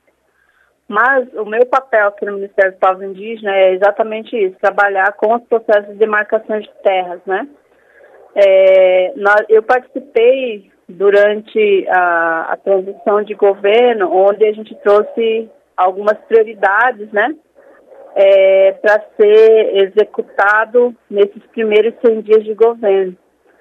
Então, nós temos é, hoje, né, para apresentado para o governo federal, né, na qual agora eu estou fazendo parte também, né, é, nós temos, apresentamos 13 terras indígenas para serem homologadas e 25 terras indígenas para ter a, a portaria declaratória, né, que antes era feito pelo Ministério da Justiça e hoje, então, será feito pelo Ministério dos Povos Indígenas. A questão do Morro dos Cavalos, por exemplo, ela é uma das terras que está é, dentro dessa lista né, de prioridades das 13 terras né, para serem homologadas nesse período de 100 dias de governo. Né? Então, a gente está assim, aqui trabalhando bastante, fazendo essa análise em vários processos né, que tem aqui dentro da FUNAI, por exemplo, processos que foram paralisados né, no período do governo é, Michel Temer. Querechu, quando se fala da demarcação de áreas ali no morro, da, de áreas indígenas no Morro dos Cavalos, é, é demarcação no solo ou envolve o subsolo? Eu, tô, eu quero chegar na, no projeto do túnel que passa, o túnel que está projetado para passar uh, no Morro dos Cavalos, na, ainda como parte do processo de, de duplicação da BR-101. Até que ponto a demarcação impede, uh, vai impedir a implantação, construção do túnel? É, na verdade, a, a, construção do túnel, ela não impede nem agora, nem depois da homologação, até porque a, o, o licenciamento, né, os estudos de licenciamento da construção do, dos túneis, ele já foi feito em áreas de terras indígenas, né, que, que a lei exige que seja feito, então, a, os estudos de licenciamentos, né, para fazer qualquer é, obras né, dentro da terra indígena. Então, a questão dos túneis, ele já, já tem o licenciamento, né, já tem inclusive a licença da comunidade e da FUNAI para a construção dos túneis. O que não aconteceu até agora, e acho que é bom trazer aqui também para todos que, que estão ouvindo, é que os túneis já eram para estar prontos né, desde 2010, quando foram feitos o licenciamento, os estudos de licenciamento, começou em 2010, e ficou então que a partir de 2016 ia ser é, já começar o início das obras e daí depois disso, depois que teve a licença da FUNAI, a licença da comunidade indígena, não se falou mais no assunto. Então agora a questão é cobrar do DENIT. Ah, uma coisa não tem nada a ver com a outra. A demarcação de áreas indígenas ali no Morro dos Cavalos não impede, não dificulta, não, não, vai, não vai criar obstáculo para a implantação do, do túnel. Não, é uma cobrança, inclusive, da comunidade indígena que se faça esses túneis. A comunidade indígena quer o túnel por quê? Porque a gente, né, desde 2010, como eu falei, que foram feitos os estudos de, de do licenciamento dos túneis, uh, na verdade, a comunidade, desde o ano 2000, quando começou a se falar na duplicação da BR-101, a proposta do, da comunidade indígena fosse que fosse construídos túneis, né? É, a gente teve num período em Santa Catarina, a, assim, algumas, algumas, algumas pessoas, alguns interessados, né, contra os povos indígenas que foram, fizeram é, denúncia no, no Tribunal de Contas da União, falando que ia ser muito gasto e tudo mais a construção desses túneis. Mas a partir do licenciamento, a comunidade, até o Tribunal de Contas da União falou que é, os túneis eram mais viáveis. E para a comunidade indígena é muito melhor porque até a, a BR-101 ela corta a terra indígena do Morro dos Cavalos, inclusive passa a 20 metros do portão da escola, para você ter um exemplo, né? Então, para nós, assim, é melhor que seja túnel mesmo. Perfeito. É, você nasceu ali na, na, comunidade, na comunidade indígena ali do Morro dos Cavalos? Não, eu não nasci na, na comunidade indígena do Morro dos Cavalos. Eu nasci numa aldeia chamada Limeira, no município de Entre Rios, mas eu me criei na região, né, desde pequena, é, no Maciambu, essa região ali, e a minha escola foi uh, Morro dos Cavalos, né, onde eu estudei e comecei a trabalhar pela primeira vez na escola do Morro dos Cavalos. Perfeito. O Piara Bosque conosco na linha. O Piara, uma pergunta para Querechu, bom dia. Bom dia, Delor, bom dia, Vincent Maior, e bom dia, Querechu, prazer falar contigo. Bom uh, dia. Querechu, Uh, eu queria saber desse desafio de, de, implantação desse ministério, né, esse Ministério de Povos Indígenas, tão, tão prometido na campanha do presidente Lula e que vocês, sob a liderança da, da ministra Sônia, estão fazendo ele existir. Como é, que, como é que ele vai se relacionar com os outros ministérios? Como é que está o dia a dia dessa implantação desse ministério? Então, a, a, nós estamos nessa construção, a, desde né, da, da, dessa promessa né, do Lula e também durante o GT de transição, a nossa proposta né, é que, é, que, essa, que esse ministério ele dialogue, né, que ele seja é, transversal. Né? E hoje, dentro da construção desse ministério, a gente está conseguindo fazer esse diálogo. Por exemplo, Uh, vou dar aqui alguns exemplos, né? A gente tem, por exemplo, assim, a questão indígena, a questão das demarcações de terra, a questão da proteção ambiental, né? Que não, não, a gente não quer que fique, a proposta nossa, né? Não queremos que fique sobre a nossa responsabilidade, né? Porque somos nós, povos indígenas, que vamos estar dentro desse Ministério dos Povos Indígenas. Mas a gente tem o Ministério do Meio Ambiente, por exemplo, que tem esse papel de fazer. E ele precisa né, estar de acordo e vinculado e, e planejado junto né, com o Ministério dos Povos Indígenas a questão ambiental dentro das terras indígenas. Temos a questão do Ministério da, da Mulher, o Ministério da Justiça é, e vários outros ministérios né, que a gente vem dialogando aqui. E nesse momento, assim, entre né, os ministérios está sendo ainda um planejamento de atividades. Né? Eu acredito que as coisas mesmo vão começar a aparecer, né, ter mais visibilidade a partir de 100 dias de governo, né, porque a gente está ainda nesse planejamento é, e ainda focado, né, nas prioridades que foram apresentadas, né, no período do GT de transição. Perfeito. Querechu, foi um prazer te ouvir. Obrigado pela tua atenção, obrigado por, por nos atender. Sempre à disposição aqui. Bom trabalho. Muito obrigada. Essa Querechu, catarinense, indígena, Querechu, que acaba de assumir uma área importante, a Secretaria dos Direitos Ambientais e Territoriais Indígenas no recém-criado Ministério dos Povos Indígenas. A Querechu, repito que é catarinense, é, da, ali da comunidade do Morro dos Cavalos, ela tem como missão a demarcação de áreas indígenas, entre outras tantas uh, funções importantes, mas ela tem essa missão de, em 100 dias, for, formalizar a demarcação de áreas indígenas, são 13, 14 áreas pelo Brasil afora, inclusive essa do Morro dos Cavalos. Agora, para mim, o mais importante de toda a entrevista, ela deixou claro: índio quer o túnel do Morro dos Cavalos. Índio não é contra. A demarcação não vai complicar, não vai prejudicar, não vai inviabilizar. Pelo contrário, o que dizem não é, não, não estão falando pelos índios. Os índios não são contra, não tem nada contra. Os índios querem o túnel do Morro dos Cavalos, claro, porque isso dá segurança para eles, né? evita que o trânsito passe, passe por cima, por, por dentro do morro. E próximo das crianças. Bom, Bom dia, dia, Maga. Bom dia, Delor. Imagina se não faz o túnel, vai passar Exato. É, poucos é, metros do portão atenção. da escola. Exatamente, então é uma questão de segurança, né? Perfeito. O Piara Bosque, a tua impressão com a entrevista com o Carichu?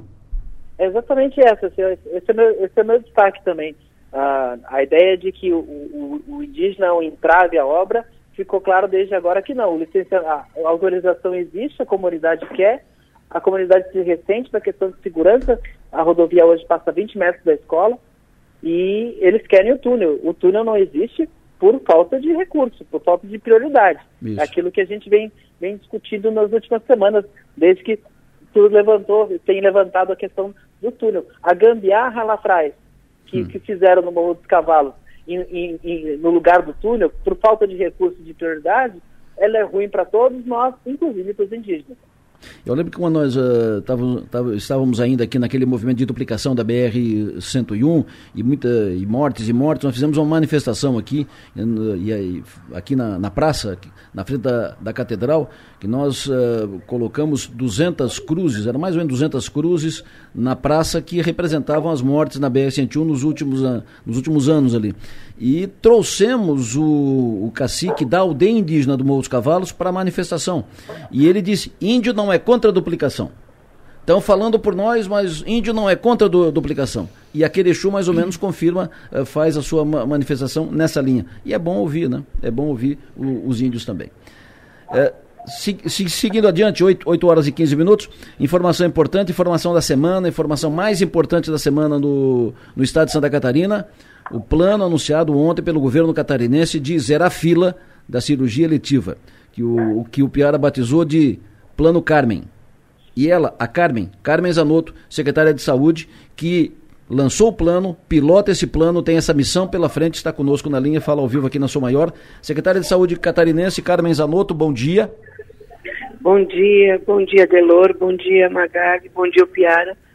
Bom dia a toda a comunidade que está nos acompanhando. Perfeito. Uh, o Piara batizou o plano de Plano Carmen e nós queremos ouvir da, da, senhora o seguinte, que terá a responsabilidade de uh, cumprir essa missão, que é o primeiro grande compromisso do governo Jorginho que será encaminhado, será, le, será levado a cabo. Pergunto para a senhora, uh, o compromisso é zerar a fila em seis meses?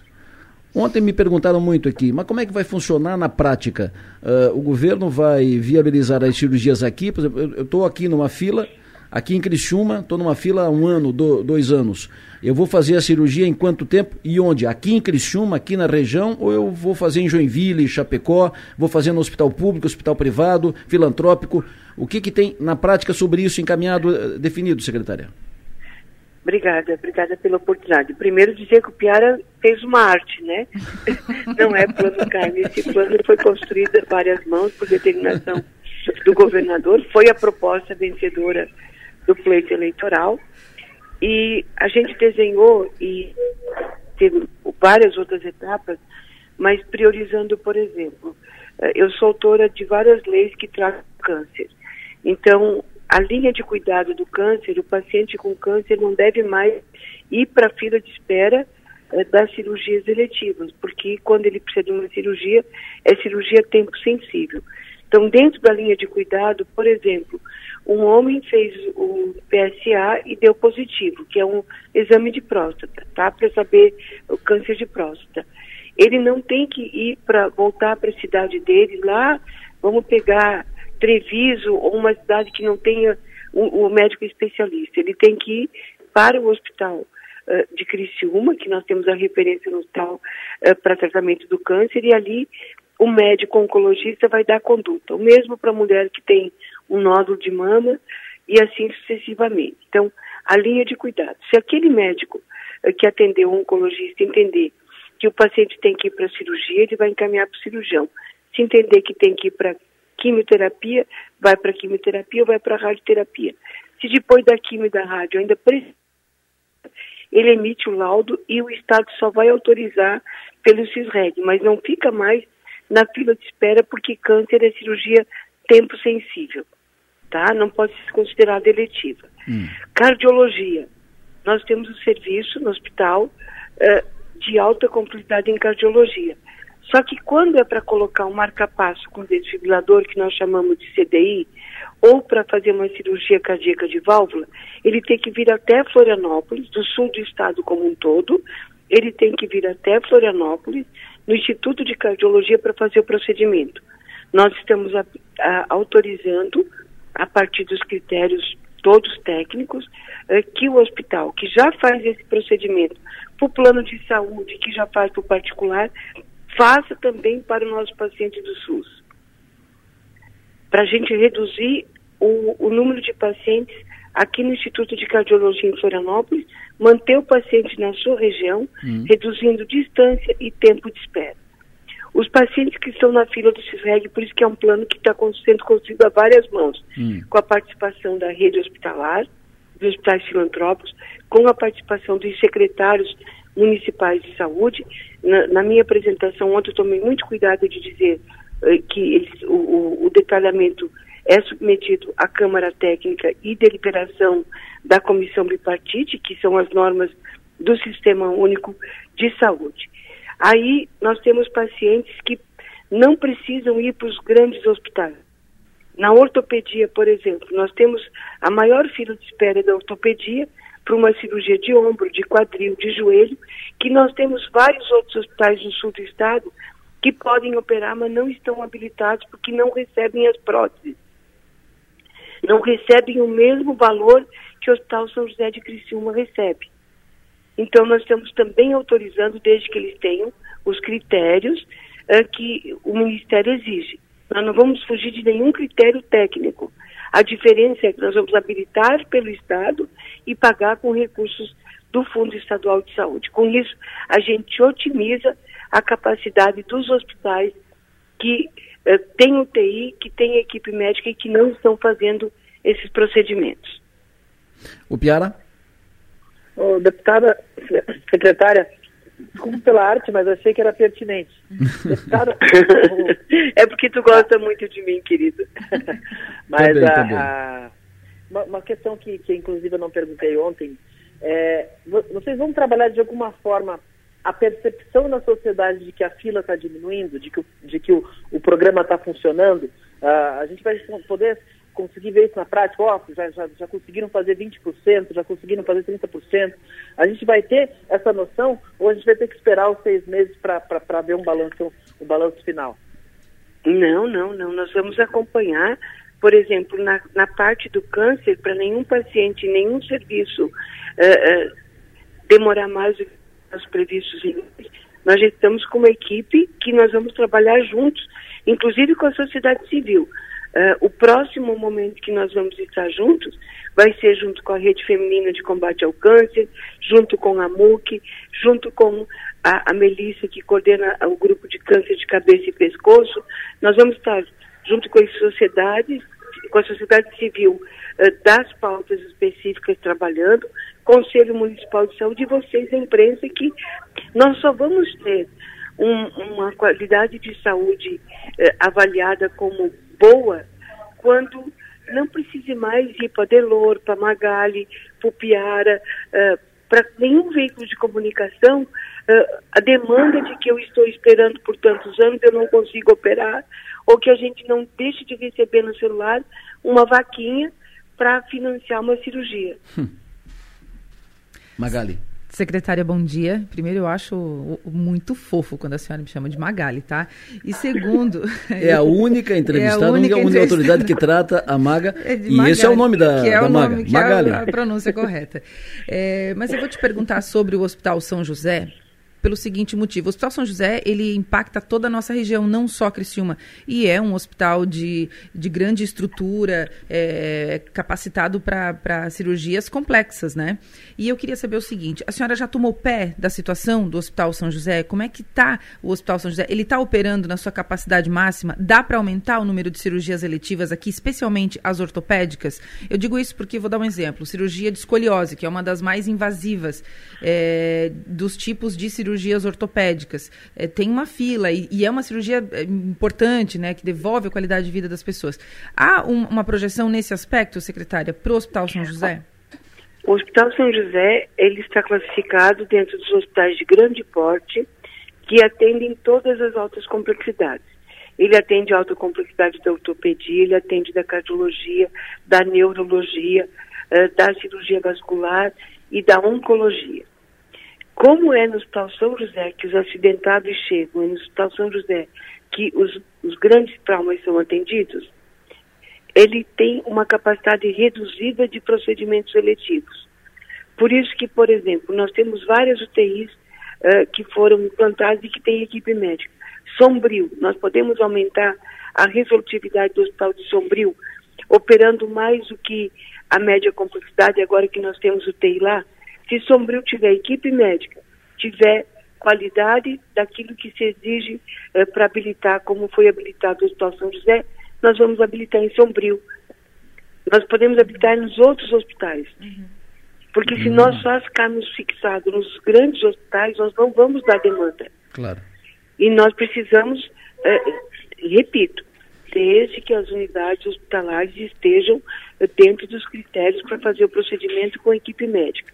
Quando a gente fala, Magali, de pagar os procedimentos que já foram realizados, que são as ARHs represadas, é para que o, o valor chegue para o profissional que foi para a sala cirúrgica, que o valor chegue para o cirurgião e para o anestesista. Porque os valores do SUS já não são valores uh, uh, atrativos, poderíamos assim dizer. E se ele faz e não recebe, ou o Estado atrasou o pagamento por algum motivo, uh, ele se desanima e ele não opera mais o próximo paciente. Hum. Então, é, uma, é um conjunto de ações que eu acredito que é possível sim. Fácil é? Não, não é fácil. Mas é possível? É possível. Secretária, a, a, senhora sabe o quanto, uh, quantas pessoas, uh, dezenas, centenas, milhares de, de, pessoas que estão acompanhando tudo isso, porque estão na fila, porque tem um parente na fila aguardando uma, uma cirurgia. Uh, o que se ouvia muito, secretária, é que, e se ouvia aqui no, no ar, mas se ouvia muito na informalidade, no, nos bastidores, é que a fila não andava e a fila só, só engordava, só crescia, porque o médico recebe pouco, porque o hospital recebe pouco, e aí um fazia de conta que cobrava, o outro fazia de conta que fazia o serviço e a fila não andava. Uh, como é que a senhora vai resolver isso? Só, na, só convencendo da, da necessidade de fazer cirurgia ou o Estado vai pagar mais para o médico, vai pagar mais para o hospital? Segundo, se a fila, se a tabela do SUS prevê pagar 10 para o médico, Uh, é possível que um serviço do SUS seja feito com o médico recebendo 20, por, por exemplo?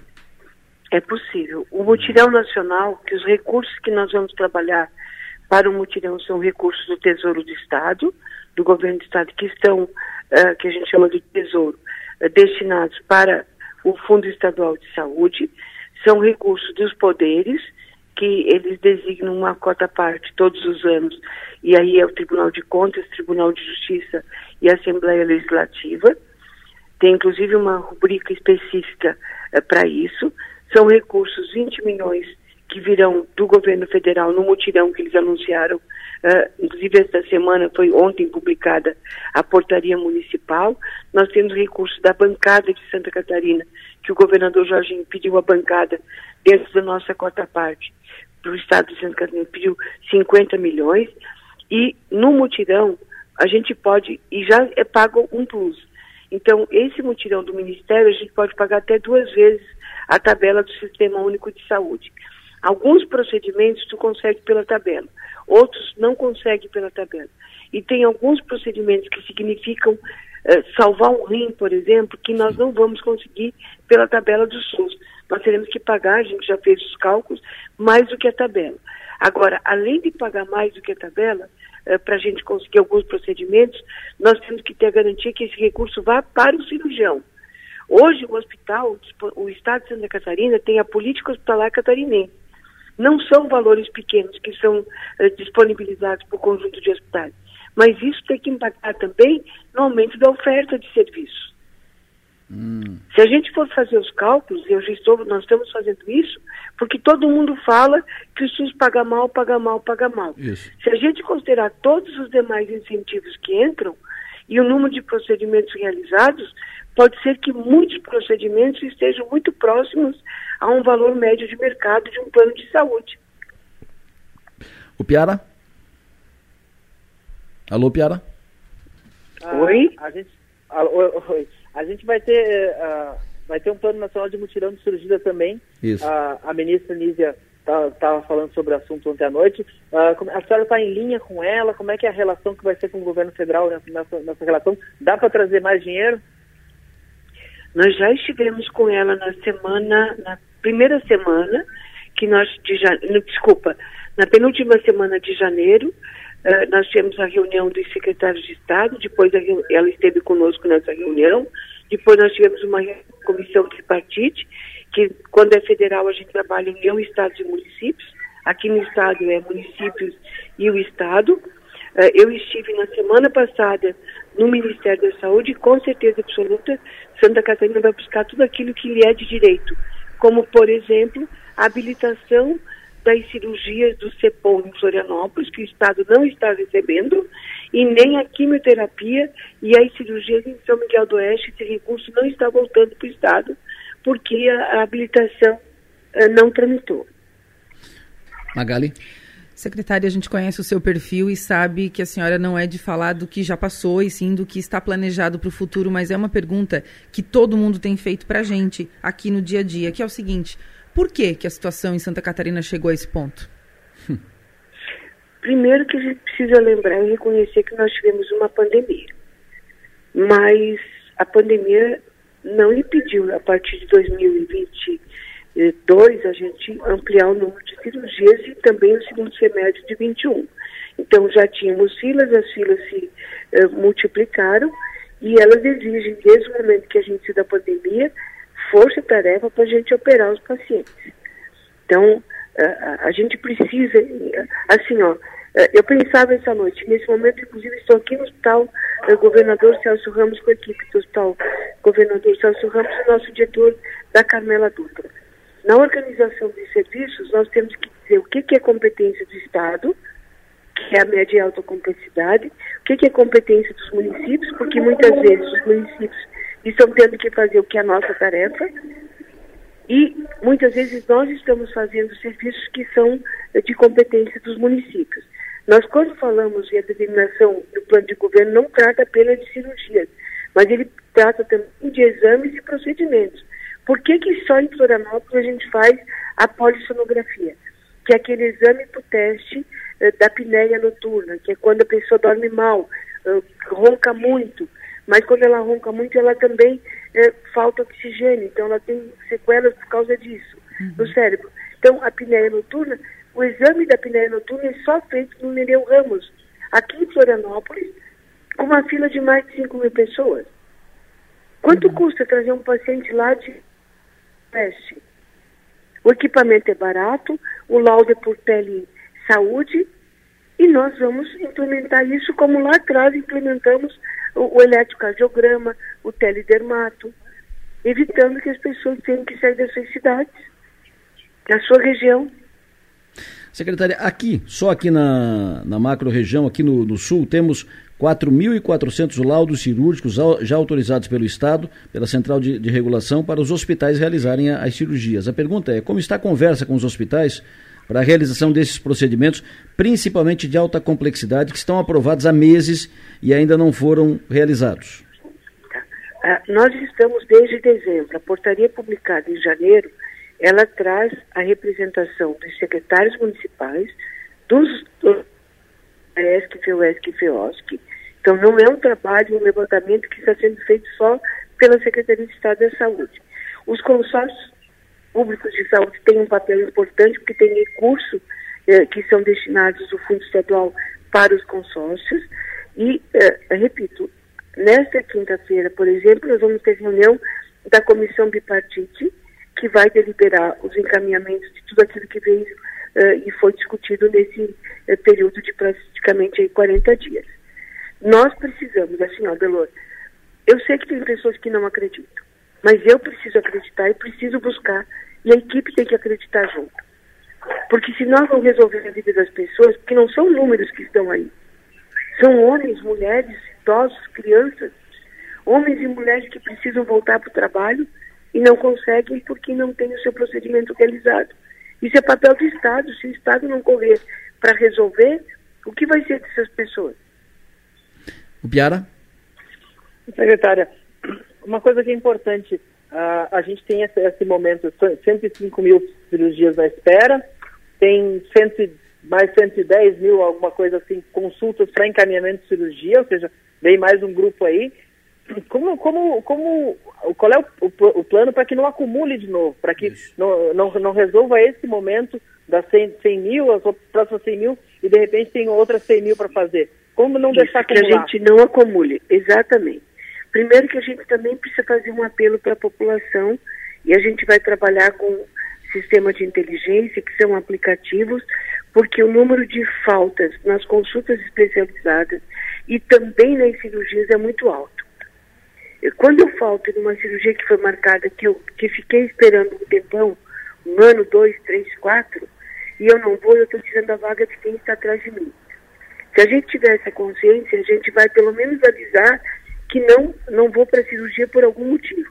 É claro que tem motivos absolutamente justificáveis. O falecimento de um familiar muito próximo, Uh, uh, mas uh, uma viagem de passeio não pode ser uma justificativa para o cancelamento de uma cirurgia letiva, porque aquela vaga estava reservada para aquele paciente. Então, também nós vamos trabalhar com uma informação. A pessoa tem que saber que ela tem programada para a semana que vem uma cirurgia. E se ela não puder comparecer por algum motivo, ela avisa com antecedência.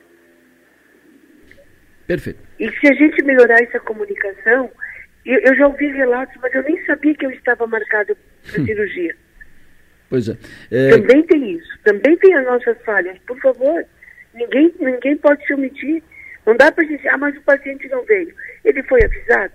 A Secretaria de Saúde sabia que tinha que colocar o carro para levá-lo? É, é, que é, é mais do que colocar recurso a mais, mais do que pagar mais para o médico, além de pagar mais para o hospital, é, tem, que, tem que ajustar o sistema, tem, bem. tem que organizar bem, rever isso, o sistema, né? Isso, isso. E quem está na fila, por favor, peça para a unidade de saúde atualizar seus dados. Coloque mais do que um telefone à disposição. Perfeito. Secretária Carmen, foi um, pra, foi um prazer ouvi-la, sempre é bom ouvi-la. Muito obrigado pela sua atenção. Tenha um bom dia e boa sorte nesse plano, nesse desafio que isso tem a ver com saúde com das pessoas. Vocês, eu tenho certeza que nós vamos conseguir, gente. Obrigada, Deloro, obrigada, Magalho, Piara, mais uma vez. E, e vamos nos cuidar que vai ser uma semana quente de novo, né? Muito obrigado, secretária de Saúde do Estado de Santa Catarina, secretária Carmen Zanotto, falando conosco aqui sobre esse plano Plano Zera Fila, ou, como batizou o Piara, Plano Carmen. Mas eu quero, eu quero desdobrar isso aqui, antes de fechar aqui o assunto com o Piara e com a Maga, eu quero ouvir a secretária de Saúde Morro da Fumaça, que é a coordenadora do Colegiado de Saúde da ANREC, a Marijane Felipe. É a chefe da saúde pública da ANREC. Marijane, bom dia. Bom dia, Delor. Bom dia a todos os ouvintes da Rádio Som Maior. Eu quero te ouvir sobre esse plano lançado pela secretária. Qual é a expectativa de vocês? Uh, qual é o detalhe para fazer funcionar? Uh, desde quando? Como é que vocês estão?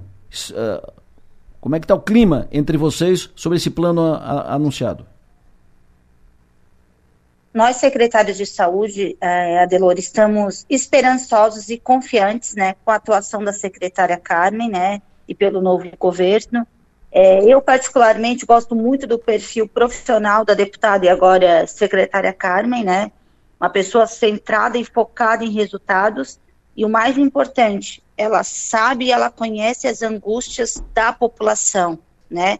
Já teve na ponta e sabe o que, que acontece lá na porta, da, aqui na porta de uma secretaria municipal de saúde, que inclusive até estava falando para a Manuela antes de ela me ligar, eu disse assim, ó, eu não estava ouvindo a entrevista antes porque eu estava atendendo uma pessoa que estava aqui falando comigo sobre uma cirurgia de alta complexidade que está aguardando, hum. né? Coincidiu com essa situação. Então, tipo assim, ó, a secretária Carmen, ela é muito humana, ela é técnica e tem visão do que acontece dentro, lá na porta do município, lá onde o paciente está sofrendo, aonde ele vem relatar as angústias, né? Pelo que vocês, e... está, pelo que vocês estão ouvindo, por tudo que, que já foi dito pela secretária Carmen, o que ela disse aqui, o que ela disse ontem e tal, o que ela disse aqui agora, o que ela disse ontem, é, de fato, é, é por aí é o suficiente para resolver?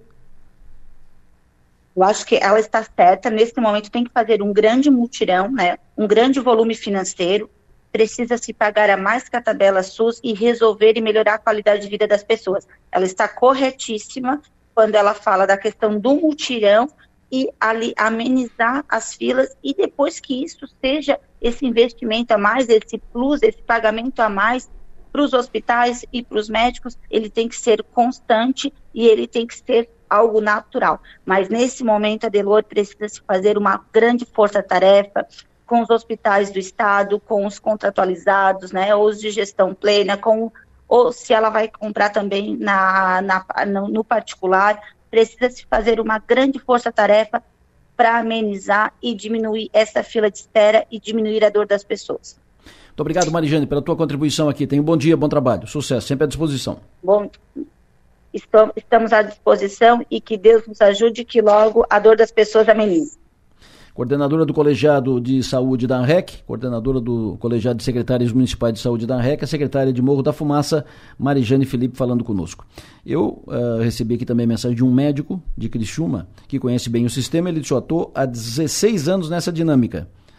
Uh, e ele acrescenta: muito bonito em fa falar e dizer que vai quadruplicar ao menos o número de cirurgias e não ter estrutura hospitalar. Esse é, o, esse é um ponto, é um, é um furo da, da, bala, né? Porque uhum. uh, você tem que botar recurso, tem que botar recurso, bota recurso, o recurso está aqui, ok. Aí faz, tem médico, tem, tem, tem médico e tal. Mas tem estrutura hospitalar suficiente para isso? Ela eh, ela já disse na entrevista no dia da posse lá em Florianópolis e já disse ontem que, se necessário, ela contrata da iniciativa privada, uhum. dos hospitais privados. Uhum. O Piara, queremos te ouvir. É, eu acho importante a gente ressaltar né, que uh, promessas a gente teve muitas vezes, expectativas foram criadas muitas vezes. Eu acho isso. que a grande diferença desse momento é, o, e por isso que eu chamei de plano Carmen, não foi à toa, não foi para dizer que ela vai fazer sozinha, é porque a credibilidade da Carmen Zanotto na área de saúde é o grande fiador desse programa, né? É o que faz a gente criar boas expectativas e a gente vê a fala da secretária municipal uh, como e ela endossando as falas da secretária Carmen, como a Carmen tem a capacidade de, engajar, de, de, de, engajar os diversos segmentos que compõem a saúde, que a saúde ela se faz uh, em, em várias mãos, né? Então, isso, isso, essa é a expectativa que se cria em torno desse plano, que ele possa fazer essa reorganização. Muitas vezes a gente fala do, do, técnico, do político, da diferença, e talvez a grande diferença do político em relação ao técnico é a capacidade de liderar. E aí a gente tem na Carmen Zanotto alguém que tem a questão técnica e tem a questão, a questão política. Então, é um, é um, é um, é um talvez, eu, eu, eu até comentei durante a coletiva, que esse é o tipo de programa que, se der certo, deu certo o governo Jorginho. É. Uhum. Ah, as pessoas vão lembrar disso. As outras áreas, ele pode pintar o meio-fio e está pronto. Se ele conseguir uhum. resolver essa questão, não só de eliminar essa fila pontual, mas de organizar o sistema de saúde a ponto de que ele não gere novas filas, a gente tem um, um ganho de Estado, uma coisa que marca um governo. Isso. Então, muita expectativa em cima, porque é, é um plano ousado, são os primeiros seis meses, quando tiver o, a gente ainda vai estar discutindo os critérios da faculdade gratuita, que é o grande outro plano ousado de Jorginho, e, mas já vai estar esperando pelo menos resultados desse primeiro programa. Então é a expectativa que a Carmen cria por ser a Carmen, a pessoa certa na hora certa. Vamos ver se funciona. Claro, porque asfalto, uh, pavimento conserto, muro, levanta prédio, uh, faz viaduto, faz isso, isso todo mundo faz. Isso é, é da normalidade, isso é da rotina da gestão pública. Agora, fazer um estado que não tenha fila para cirurgia da, de cirurgia eletiva pelo SUS e fazer um estado que tem as universidades públicas e tem as universidades comunitárias uh, públicas gratuitas, né? universidades comunitárias gratuitas são duas marcas importantes que podem efetivamente, vou ratificar, podem ser a, a a grande alavanca, o grande chamariz, a grande marca positiva do, deste governo que está começando agora. Falando em capacidade, em estar pronto para receber, né, para aumentar a demanda de, de cirurgias, a, no relatório da secretária Carmen consta lá que o Estado, o, a, as unidades credenciadas né, de hospitais de saúde, fazem 8.700 cirurgias por mês, mas tem capacidade para 21 mil cirurgias. Então, muitas vezes, claro, um hospital não vai ter essa, essa, essa estrutura, mas outro vai ter e vai estar tá em, em, desuso, vai estar tá abaixo da, estar tá operando abaixo da capacidade. O plano, uh, esse plano, o plano Carmen, ele, ele, tem três frentes, eu vejo como três frentes. Uma é, é, é, é fazer esse ataque a essa fila parada, né? O outro é não deixar que aconteça de novo, e o outro é, é trazer as pessoas, né, fazer diminuir o número de, de pessoas que não vão às consultas com especialistas para depois irem para a cirurgia. Então, tem inicialmente esses três pontos centrais. E depois é meio que um, um né, é, é, dar continuidade para tudo isso. A gente vê com, com, com otimismo e com, com uma boa expectativa, porque é uma dor real que a gente vive no dia a dia de ver as pessoas esperando. Então, é, enquanto o plano não sai do papel efetivamente, enquanto ele não a gente vai ficar acompanhando dessa forma, porque a gente também torce para que ele dê certo. Fechou. Algo a acrescentar, o Piara? Nada. Passa a régua. É, cara, a, a, Magali resumiu bem ali, três frentes. Magali, Magali, Magali é bom. Ai, cara. Magali, um abraço, foi um prazer tê-la conosco sempre aqui. Um abraço, sucesso e energia, bom trabalho, até amanhã. Até amanhã. Pode me chamar amanhã de novo, Edulane. Sim, senhora. O Piara Bosque, um abraço, sucesso e energia, até amanhã. Só, só para só para dizer que eu estou nesse momento numa lanchonete em Alfredo Wagner. Ah, tu já está na tua já, já tá na tua estrada, Catarina. Subindo a 282, o destino é São Miguel do Oeste hoje, é, hoje e amanhã Maravilha. Então estou num roteiro extremo oeste. Maravilha. O Piara por toda Santa Catarina. é isso aí. No plenário, oferecimento. Naturai. Nossa natureza é se alimentar bem. E Construtora Nunes. Você quer saber como é que está o caso da ponte, eh, aquela novela da ponte de Ilhas, Araranguá? Daqui a pouco nós vamos saber disso. Daqui a pouco nós vamos trazer aqui uh, aqueles, alguns daqueles que começaram, uh, quem estava na liderança do movimento de bairro de Criciúma. Então, de ou está fazendo 60 anos. Então, de ontem e de hoje. Quem começou lá? Primeira diretoria, daqui a pouco aqui. O movimento de bairros de Criciúma, movimento comunitário de bairros de, de Criciúma, estamos no ano 2023, está completando 60 anos. 60 anos de criação. Há 60 anos, a fundação, tivemos a fundação da primeira Sociedade de Amigos e Moradores do bairro São Cristóvão, em 15 de fevereiro de 1963. Na época chamava Associação, eh, Sociedade de Amigos do, do bairro, Amigos e Moradores do bairro. Bairro São Cristóvão, primeira organização comunitária de Criciúma. E aí o movimento cresceu, uh, foi, seguiu a, adiante e em 60 anos, hoje nós temos quantos, quantas associações? 119. Andréia? 119, Rodeval. Rodeval José Alves está comigo aqui no estúdio. O Rodeval foi secretário da primeira Sociedade de Amigos do bairro São Cristóvão que foi, foi organizada, ou seja, primeira entidade, movimento comunitário organizado em Criciúma, o Rodeval foi fundador e foi secretário. Professor Rodeval José Alves, que eu tenho prazer de receber aqui no estúdio Sou Maior. Conheci o Rodeval na FUCRE, depois na prefeitura, no seu escritório, na sua, na sua atividade e está aqui comigo no, no, estúdio, firme, forte. Bom dia, Rodeval. Bom dia, Delor, bom dia aos ouvintes. Prazer relembrar, né? Bons tempos. Bons tempos. Prazer tê-lo. Me fale, o, Rodeval, as, o que que levou naquela época a organização da Sociedade de Amigos do bairro São Cristóvão? Por, que, por que organizar? Naquela época eu era estudante, né? Estava com 19 anos. E, e o movimento estudantil estava muito ligado, a, preocupado com a vida comunitária, os bairros eram muito desprezados naquela. Então a gente teve uma formação de que Porto Alegre tinha um movimento de bairros e se foi a Porto Alegre e nos inspiramos na, nas sociedades de amigos de bairros de Porto Alegre na Federação de Associações de Porto Alegre, inclusive com uma cópia do estatuto que foi trazido, tá? porque para nós era tudo novidade, né? Já era, não tinha ideia da, da magnitude, mas em Porto Alegre se teve um impacto já grande. E se fundou a primeira associação, foi no. O prefeito na época era o doutor Neiri Rosa, isso mesmo, né? E o presidente da Forciluz, que era Celeste uhum. hoje, que também tinha um problema sério na cidade de energia, iluminação pública, era o doutor João Francisco Canziani, Grande saudosa Canziani. memória, né? E, e, fundamos a nossa associação e o primeiro passo foi convidar o prefeito e o diretor da Força e Luz de Cristiano para uma reunião. Uhum. E daí com, com, continuamos né, desenvolvendo, e daí fomos. Na época, quais, é, quais eram as, as maiores preocupações de vocês? Era, uh, quando se fala em energia, é iluminação pública ou energia mesmo na casa? Energia na casa, extensão de redes e iluminação pública. Era difícil ter extensão na época, né? Hoje não, hoje está tudo mais fácil. E e educação também, porque daí surgiu o, Colégio São Cristóvão, que na época era uma escolinha isolada que foi criada. E hoje é o Colégio São Cristóvão do Estado. Conseguimos, com a Carbonífera Próspera, o doutor Mário Balsini, um terreno, 10 hectares, para ser doado ao Estado para a construção daquele então a educação estava ligada diretamente. Né? e na época vocês tinham também preocupações uh, com água, ah, abastecimento da água. não existia. Pois é. é o meu e ainda mais era... o São Cristóvão ali que é alto, né? Isso mesmo.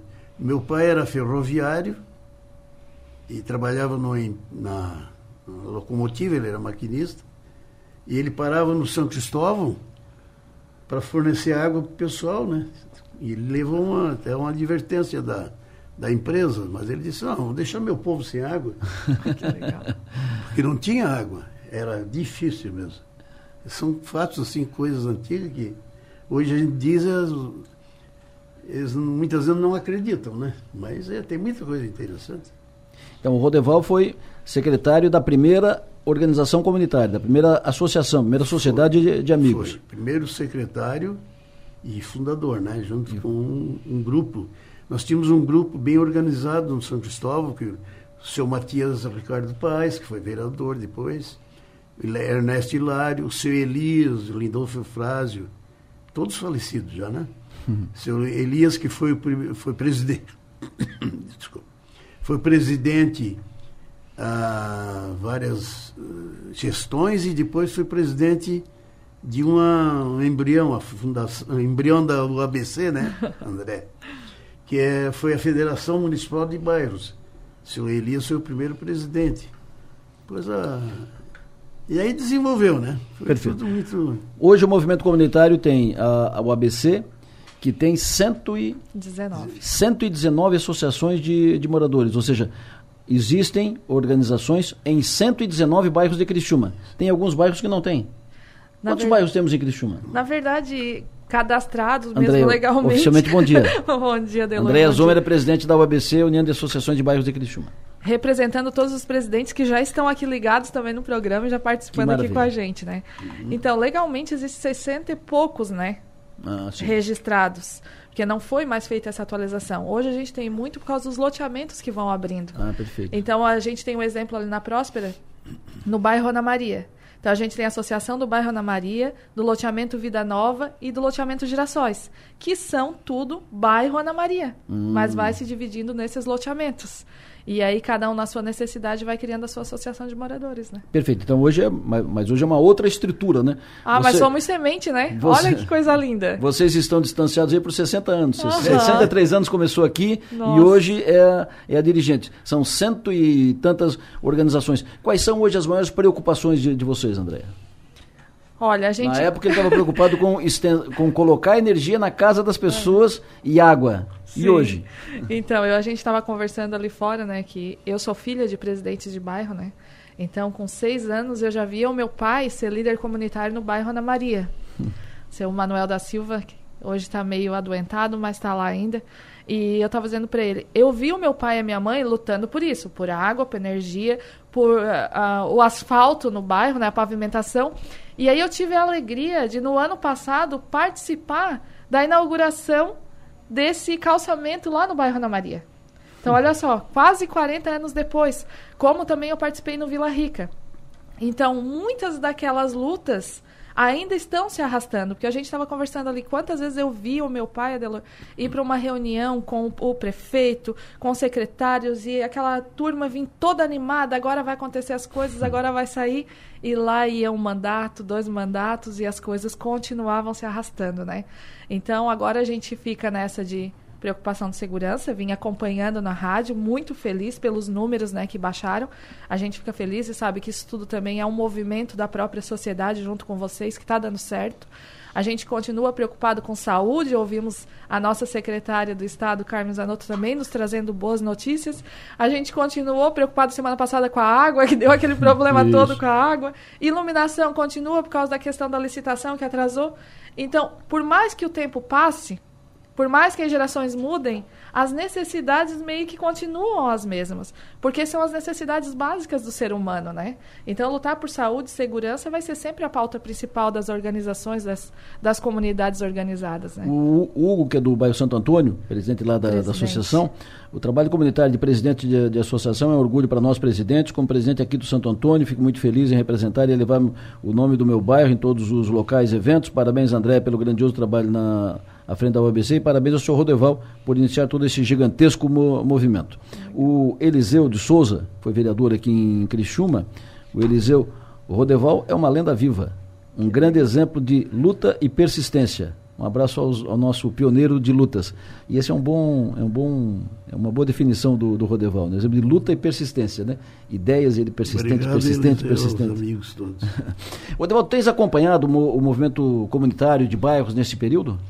É, eu estava conversando com o André, eu, eu tenho acompanhado mais a distância, né? por causa das outras atividades que depois a gente se distanciou, né? Mas está é, tá no coração sempre.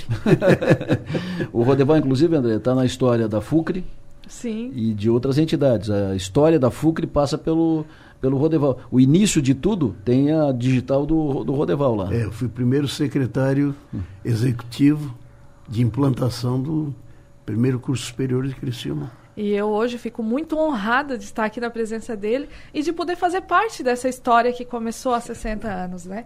Eu sempre digo, a gente não poderia estar aqui hoje vivendo esse presente se outras pessoas não tivessem vindo antes da é, gente. Realmente. Cada um vai dando a sua contribuição, da sua forma, da, como consegue, Certo. mas são essa soma de todos que nos fazem hoje estar presente em Criciúma e continuando lutando pelas comunidades, né? Qual era o tamanho da cidade na época, Rodeval? Quantos habitantes tinha Criciúma? Ai, 60 anos atrás. Eu não tenho, não posso te precisar, mas eu acho que nós estávamos na faixa de 60 mil habitantes. 60 mil habitantes, mais, mais ou menos. É, Hoje é uma cidade de 240 mil 200 e habitantes. É, sim. 240 mil ah, Não, habitantes. 60 anos foi um pulo, né? Foi. Pulo, Um pulo. grande, né?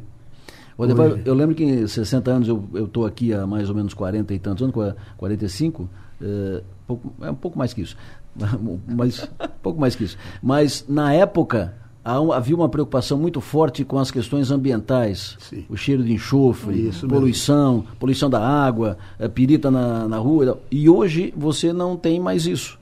Esse problema foi vencido. Então você tem ainda desdobramentos da contaminação da época, mas hoje a, a- a legislação criada, o, compro- o com- o envolvimento das, das próprias empresas, cumprimento de legislação aqui e tal, hoje você não tem isso. Tem a recuperação da, daquela época, né? É, é, é, isso aí a gente tem que agradecer também ao nosso ex-prefeito, né, o Zé Augusto, que ele teve a iniciativa de começar a perseguir esse objetivo, né? Na época, como prefeito, ele preocupou-se com a saúde Isso. e a, e, e a preservação ambiental estava ligado diretamente. né? Perfeito. Mas eu, eu tinha um. Eu, eu tinha, falando com o André, o Adelor, tem um aluno até, eu acho que é teu parente, porque ele é Hilário Lessa. Ah, o Hilário Lessa, claro, conheço. Lessa, né? Ele é primo distante, mas é primo, né? Lessa é tudo parente, tudo da, da mesma aldeia. É, lá no Campo Bom, quando eu disse que vinha hoje para cá, tá, um pessoal, ah, o Lessa, o Lessa tal. Tens uma, uma parentagem grande lá na, de lá, em Jaguaruna, Campo Bom. a, a família do meu pai é dali. Ah, dali. A origem da família do meu pai é dali. Então nós somos Lessa daquela região ali do Campo região. Bom, da É, Jaguaruna, lá, Morro Grande, é, por ali. é. Nós somos dali. Ah, que legal. Mas o, o, o Hilário, ele me procurou em 2008, não, 2018, 2008, que ele estava concluindo o curso de História e tinha que fazer o TCC. E o TCC dele ele fez sobre o movimento de bairros, da sociedade de bairros até a associação de moradores. Que legal. Muito importante esse documento na, de TCC, como estava falando para a Andréia. E muita gente não sabe desse, A nossa história, desse né? trabalho, né? Importante pegar isso, resgatar e publicar isso, né? Sim. É, isso mesmo. E, e lá, quando nós tivemos em Porto Alegre, pra, atrás de subsídios para a fundação da nossa primeira associação, já tinha assistentes sociais fazendo DCCs na época sobre o movimento de bairros de Porto Alegre. Então é. E tem mais um detalhe: o movimento de bairros ele, ele movimentou bastante a comunidade para a criação do primeiro curso superior em Criciúma. Tu falou no Hilário Lessa, deixa eu até por em respeito, em valorização da sua caminhada, registrar isso do Hilário. Eu conheci o Hilário um, um, um bom tempo atrás na oficina da Foralto, quando eu era aqui no centro. Ele era mecânico da oficina da, da Foralto. E aí um dia eu levei, eu, eu tinha um carro forte, levei lá para arrumar, disse, ô oh, meu parente tal, não sei o que, tal, tal, tal, tal. Resol... Ele era mecânico ali, ele fez supletivo, ele terminou os, os, primeiros anos, depois ele fez supletivo, ele fez vestibular, passou no vestibular, fez história, fez TCC e hoje está tá graduado. É uma vitória. Sim. É um cidadão de que eu é, isso mesmo. valorizo a sua É um exemplo a sua para trajetória. o de bairros, né? Com certeza. Gentil Francisco, que é teu vice-presidente, vice obrigado por oferecer espaço por falar para falar das entidades que fazem a história de Criciúma e o Renato, o Renato Marcelino. Marcelino. As associações de bairro têm um papel muito importante na sociedade. Estamos sempre buscando melhorar as condições de bem-estar das nossas comunidades. Parabéns, obrigado ao professor, colega Roseval, hum. Rodeval José Alves. Rodeval que é irmão do, do Roseval. Roseval que foi vice-prefeito do Zé Augusto. Foi. Já falecido, já falecido. Mesmo, já faleceu. Perfeito. E então assim, esse registro não podia deixar de fazer, porque é uma documentação que eu até estava dizendo para André, a gente tem que resgatar, né, toda essa documentação. E tem algumas coisas que eu, no decorrer do movimento, naquele período que a gente eh, aconteceram sim fatos. Inclusive eu falava para ela né coisas assim boas e desagradáveis. Por exemplo uma desagradável foi quando fizeram o despejo da federação dos bairros de uma sala que tinha por causa de problemas políticos tal tal, tal que não é o caso aqui mas assim para dizer né que não só de coisas boas mas coisas ruins que foi enfrentado e o que de, de bom tu guardou desse tempo? O que te vem à memória, Rodevão? Ah, eu, eu acho que eu sou, eu sou muito amigo da história também, né? Eu gosto. Mas eu, eu era muito jovem naquela época, né? 19 anos, eu tinha, estou com 79. 60 anos, né? 60 anos. 79. Já estou indo para. Então eu, eu guardo, eu eu, todos os documentos que eu posso eu guardo, mas o, o que me, me marcou muito, o movimento de bairros, né, quando nós estamos, foi que em 64, a, a, a Unesc, a FUCRE foi criada em 68, né? Antes da, de 68 ainda, no, na, no bairro São Cristóvão, foi feito um movimento para a criação de uma faculdade de ciência, de serviço social em Criciúma. E a comissão se prontificou ir a Florianópolis falar com o reitor da UDESC na época, que era o nosso professor Celestino Saquete, aqui de Nova Veneza, que a UDESC tinha sido recém-criada para interiorizar o ensino superior, que naquela época era muito difícil, né?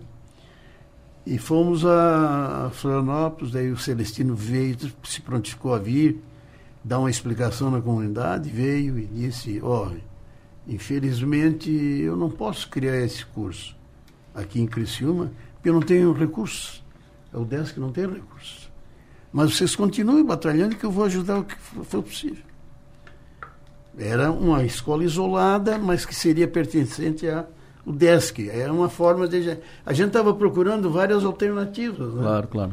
Até que o doutor Rui, então, mandou o projeto de lei para a Câmara criando a FUCRA, né, em 68. Muito legal. E depois, hoje, temos aquela Babilônia lá. Tens ido lá? Tenho, sempre. Estou sempre lá. Legal, né? É uma... Eu me sinto bem lá, né?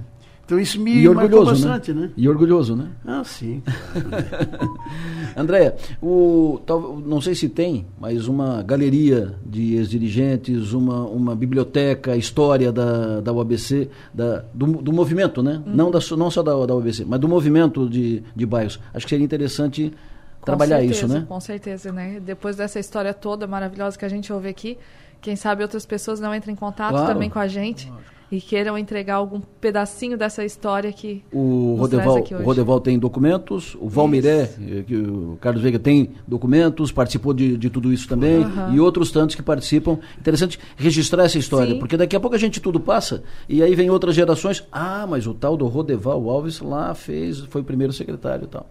Muito É, bacana. assim mesmo. O objetivo de trazê-los aqui foi, foi esse: registrar a importância do movimento comunitário e contar um pouco da história, do início, lá 63 anos atrás, e agora o tamanho que está a, a organização comunitária de Criciúma. Obrigado, André, pela tua vinda aqui mais uma vez, sempre à disposição aqui. Então, Adelor, eu sempre digo, né, que bom que a gente pode fazer um, parte da história Né? O movimento de bairro ele é sim um serviço voluntário, mas feliz daquele que pode deixar a sua marca aí na história do seu bairro com alguma contribuição. Então eu sempre digo, não importa o tamanho do feito, o importante é fazer algo e ter orgulho do que foi bem feito, né? Então eu agradeço o espaço, agradeço estar aqui com o senhor, aprender tanto hoje e valorizar ainda mais esse trabalho que a gente vem, vem fazendo aqui na nossa cidade. Muito obrigado pelo espaço, Adelor. Adevão, prazer te ver, prazer te rever. Oi, o prazer é mútuo, ah que lembranças boas, né? Boas. Não, eu conheci o Rodeval logo que eu cheguei a Criciúma, final da década de 70, eu conheci o Rodeval. E a gente, nos, a gente se encontrou em várias uhum. circunstâncias e várias ocasiões, que o Rodeval com as suas lutas e bandeiras e tal, e eu trabalhando na, na minha atividade, mas sempre uh, a gente se acompanha, né? E a gente está sempre próximo. E uhum. muito bom revê-lo, muito bom revê-lo, forte, firme, aos 79 anos, foi, ganhei o dia universitário, primeiro da uhum. é, universitário da FUCRE. Foi. Que legal. Rodeval, muito obrigado por ter não, vindo não, aqui, eu, eu queria. Ah, esse momento é muito importante. Eu até não sei o que dizer. Bom te ter aqui. Delor, queria agradecer. Tu é da história, querido. Tu é que da história, é. querido. E nós temos muita gratidão por essa história e por esse início lá. Que a gente sabe que há 60 anos era tudo muito mais difícil do que é hoje, ah, né? era mesmo. Nós estávamos comentando ali fora. Hoje tem WhatsApp que a gente resolve tudo é. sentadinho no sofá. E vocês tiveram que botar muito pé na estrada. Não tinha telefone. Não tinha nada, Imagina. sim. Eu queria te agradecer a oportunidade, a oportunidade de estar aqui junto com a Andréia, me colocar à disposição para a história da, do movimento. Está sempre aí. A gente não pode participar mais, mas ajudando com apoio e tal, resgatando aqueles, as pessoas que. Sim. Todos aqueles que querem ainda ajudar, né? Muitas vezes não sabe como. Aí a André vai dar o caminho para nós. Então tá, agradecendo e agradecendo a comunidade de Criciúma e a todos. Eu não tenho muita coisa para falar. Falou muito, tu é a história. Professor Rodeval José Alves, foi um prazer recebê-lo, prazer gigante recebê-lo, parabéns. Obrigado por, por ter iniciado essa caminhada, ter feito, ter plantado bem a, a semente e sucesso até outras oportunidades. Obrigado. Está lá na capa do 48, por necessidade de melhorias, não há interessados na concessão do aeroporto de Jaguaruna. Informação do secretário-chefe da Casa Civil, Stener Sorato Júnior. Também na capa do 48, estamos tentando restabelecer a normalidade, diz prefeito de Jaguaruna sobre a iluminação pública. E outro, outras informações. Quem serão os candidatos a prefeito de Criciúma em 2024? A Max Topassola escreveu sobre isso lá no seu blog, está lá no, no 48. Escrevi de lá, notícias são boas, mas não está resolvido sobre a questão segurança, enfim. Informações que estão lá no 48, 4 numeral 8 por extenso.com.br. Daqui a pouco estará lá também uma síntese da entrevista que fiz aqui com o Rodeval Alves, com a Andréia Zomer, uh, sobre o movimento comunitário em Criciúma, que está tá completando 63 anos pergunta que roda solto aqui na região. E a ponte de Ilhas, a ponte sobre o rio Araranguá, que vai ligar Morro dos Conventos a Ilhas, que começou, parou, parou e não começa mais? Sai ou não sai aquela, aquela ponte? Muitos moradores lá daquela região nos, nos, nos pedem informações a respeito, moradores daqui, moradores da região que estão uh, esperando. Hoje faz a passagem pela balsa, mas a ponte, evidentemente, vai facilitar a vida de todo mundo e vai desenvolver ainda mais aquela região. Na linha conosco, o prefeito em exercício de Araranguá, Cristiano Costa, o Tano. Prefeito César César está de férias, o Tano está no comando da prefeitura, ele fala conosco aqui agora ao vivo na Som Maior. Prefeito Tano, bom dia.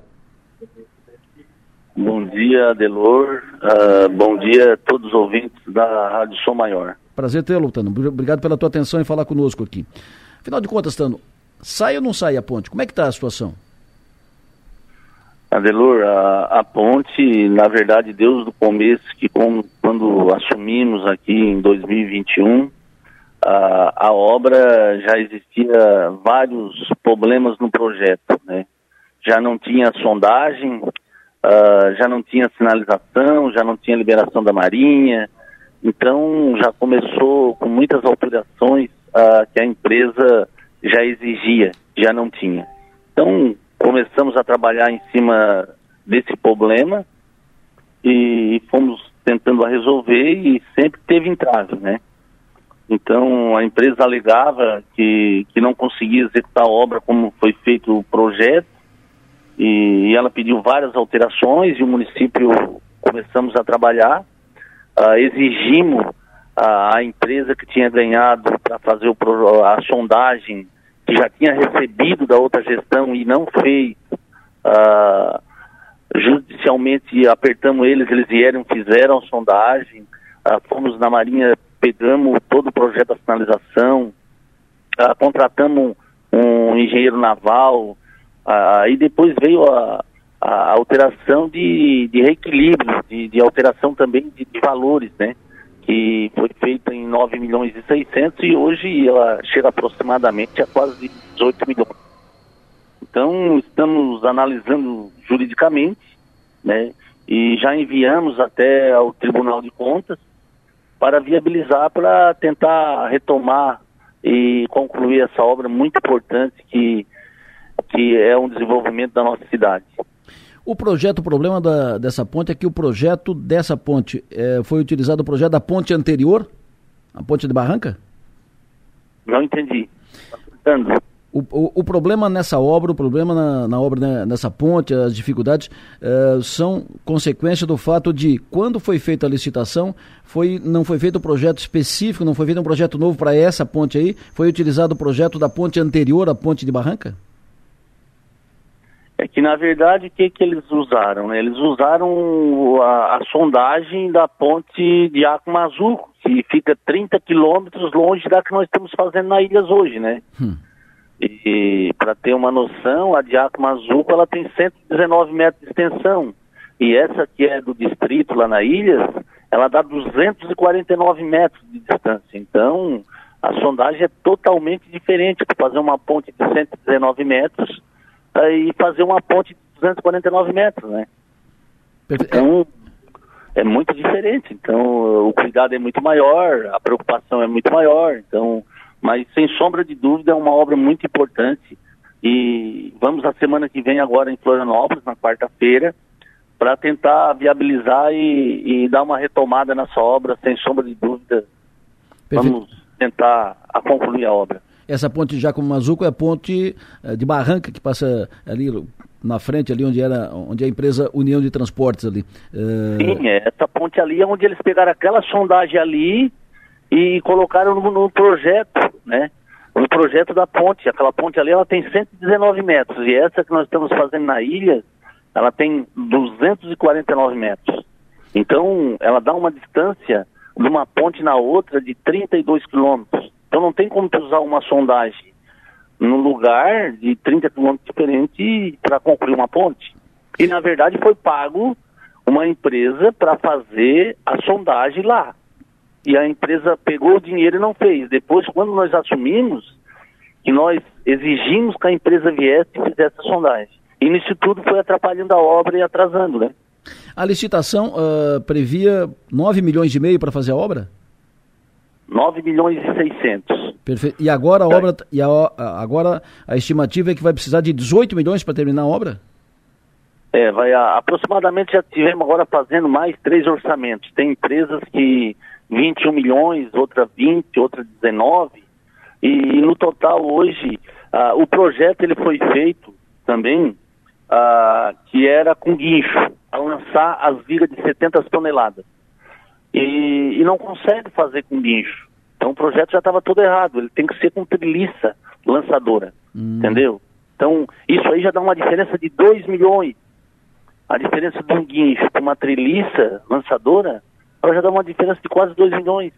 Então olha só como foi feito o projeto. Então isso tudo deu um trave na obra. Otano, é, era 9 milhões de inicial, agora é mais 18 ou é 9 eh, mais 9 para dar 18? Sim, aí estamos tentando agora negociar com a empresa, né, com a Trilhas, e, e provavelmente levamos lá toda a documentação, todos os pedidos, uh, Tribunal de Contas, né, temos fazendo todos os análises, para fazer tudo uh, diante uh, o Tribunal de Contas para não estar tá problema lá, lá na frente, né e com certeza já estamos acertando e acredito que o mais breve possível aí nós vamos iniciar uh, novamente a, uh, os trabalhos das pontes. Perfeito. Mas, Tano, só, só para entender, é 9 milhões o, o, orçamento inicial e precisa de mais 18, ou seja, vai a 27, ou é 9 ma, mais 9 para dar 18? Não, não. É, a ponte no total hoje ela ah, vai chegar aproximadamente a 18 milhões. Perfeito. O total.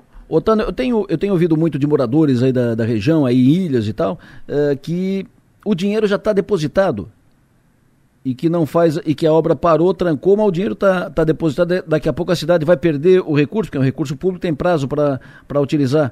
Eu, eu quero te ouvir sobre isso. É fato isso? O dinheiro está aí? É, na verdade, o que acontece? Essa obra é, é um recurso do governo federal de 15 milhões e 800, né? Uh, ah, para fazer o acesso da área do. Perfeito. Tem, tem, um, tem uma pergunta do ouvinte aqui uh, Otano, que, que ele tem ele tem propriedade, tem imóvel lá no, na região de Ilhas, Ilhas Canjicas, ele fala assim, ó.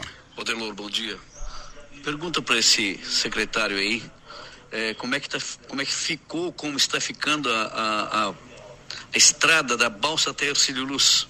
E os passadores ali, porque passador prometeram fazer para circular gado ali para um lado e para o outro, e nada foi feito até agora. O que, que tu diz, Tano?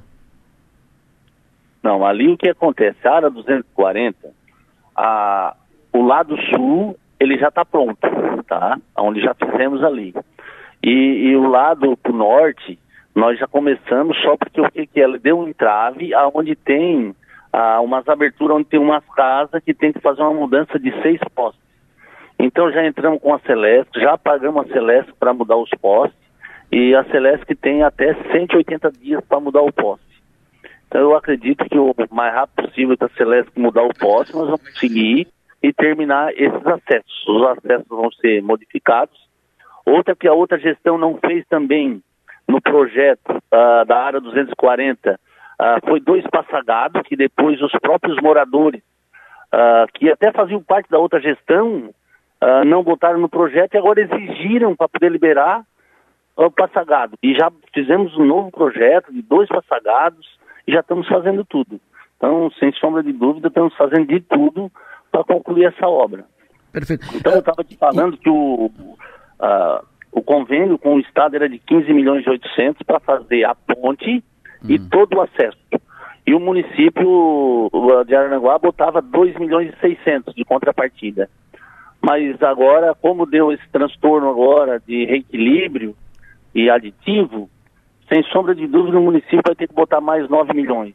Mas o dinheiro ainda, graças a Deus, não é problema, porque a economia que nós estamos fazendo no nosso governo, nós temos dinheiro para terminar a obra, sem sombra de dúvida. Perfeito. O, o ouvinte perguntou ali também sobre a estrada da Balsa até Ercílio Luz. Como é que está a manutenção e a recuperação da, da estrada? É, a, a balsa da a estrada, Luz não está est... faltando, nós vamos asfaltar né? Ah, é que ela é a área 240. Hum. E nós estamos fazendo uma rua ali também que pega do Morro Agudo, que é o outro lado da balsa ali, até na ilha, 4 km e 200 de pavimentação, já estamos terminando. Já já liguemos até na ilha. Então só tem um pedacinho aqui no Morro Agudo, 4 km e 200 de pavimentação e não vamos cobrar nenhum real de nem morador. Perfeito. Então é uma, totalmente paga. A ponte E essa área 240 com certeza vamos terminar, né? Tá bom. A ponte, a obra será retomada em quanto tempo, Tano? Agora, semana que vem, agora nós vamos uh, em Florianópolis, né? Vamos no Tribunal de Contas olhar como está sendo uh, analisado juridicamente e com certeza depois vamos chamar a empresa e retomar a obra.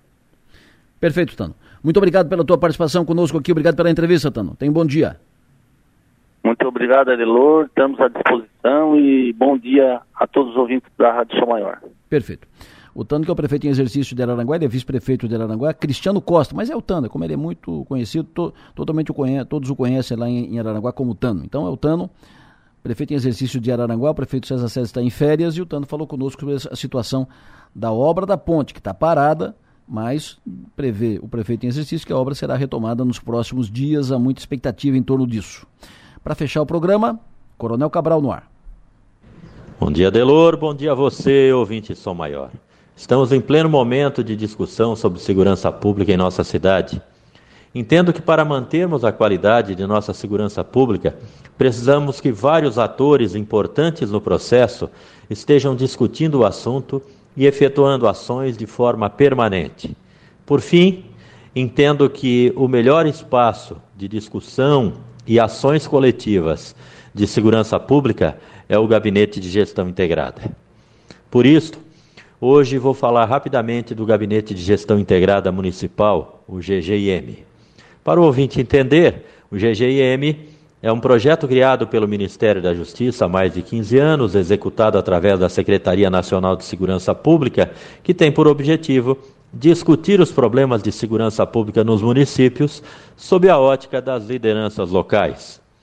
Ele tem caráter deliberativo e executivo, ou seja, o GGI decide e executa os projetos, congregando, além de autoridades do sistema de persecução criminal, como Polícia Militar, Polícia Civil, Ministério Público, Poder Judiciário e Sistema Prisional, também as lideranças de entidades civis organizadas, como a SIC, CDL, União das Associações de Bairros de Criciúma, Consegues, entre tantas outras, tendo como presidente o prefeito municipal e sendo coordenado por um representante eleito pelos membros do próprio Gabinete de Gestão Integrada Municipal, o GGIM.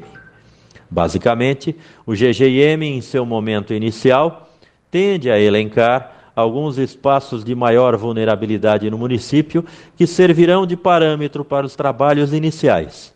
Detectados estes espaços de vulnerabilidade e efetuado o diagnóstico do crime, da violência e da desordem nestes locais, o GGIM, então, passa a trabalhar na direção do apoio aos eixos que impactam direta ou indiretamente a criminalidade, que são a infraestrutura, a saúde, a educação, a assistência social e a segurança pública propriamente dita. Na infraestrutura, o GGIM pode desenvolver ações como regulamentação de loteamentos irregulares, através do apoio da Prefeitura, recuperação de iluminação pública, resolução de problemas de esgoto a céu aberto, melhorias na malha viária, criação de áreas de lazer e outras mais. Na educação e saúde, as ações podem ser de controle de evasão escolar, reabilitação de usuários de drogas e bebidas alcoólicas, programa de planejamento familiar, projetos preventivos de saúde, desenvolvimento de atividades culturais e de lazer, efetivação de projetos de inclusão social através do esporte, entre outras várias possibilidades. Na assistência social, podem ser efetuadas ações como atendimento socioeducativo, controle de diagnóstico de realidade local, capacitação das famílias em economia doméstica e cuidados básicos domésticos, apoio ao CRAS e ao CREAS, apoio ao CAPS, efetivação de pequenos cursos profissionalizantes, efetivação de cooperativa de mulheres, cooperativa de catadores, hortas comunitárias, cozinhas comunitárias, entre tantas outras possibilidades que deixam melhor a vida das pessoas e impactam positivamente no longo prazo a segurança pública. Na parte de segurança pública propriamente dita, podem ser desenvolvidas tantas ações como intensificação do combate de tráfico de drogas, efetivação de um número maior de operações de presença policial em locais de risco, implementação do programa Território da Paz, Disque Denúncia Local, urnas interativas, criação de conselhos comunitários de segurança, campanhas de prevenção ao furto, fiscalização de bares e estabelecimentos comerciais, cumprimentos de mandados de prisão em aberto, fiscalização de detentos em cumprimentos de penas em regime domiciliar. Enfim, a ideia do Gabinete de Gestão Integrada Municipal é muito boa e pode trazer bons frutos em termos de redução do crime, da violência e da desordem. Mas é preciso empenho constante de todos os atores, não só das polícias, responsáveis por esta difícil missão de construir segurança pública com qualidade. Por hoje é isto. Minha continência a todos e até nosso próximo comentário. Um medo do medo que dá? Ter medo nos afasta uns dos outros. O crescimento recente dos casos de violência urbana fez acender um alerta. O sul de Santa Catarina quer segurança. Uma campanha Som Maior Comunicação. Com apoio de Metropolitan Mall, Sublime Persianas, Triângulo Segurança, Giasse Supermercados, Satic. E com mais esta pitada, mais esta mensagem, mais esta, eh, mais esta informação sobre segurança, nós fechamos o programa dessa terça-feira agradecendo a audiência de todos vocês. Anuncio na sequência o Everaldo João e depois do Everaldo vem o Enio Bis com Conexão Sul. Lembrando sempre que o nosso papel nessa vida ser e fazer feliz. Bom dia.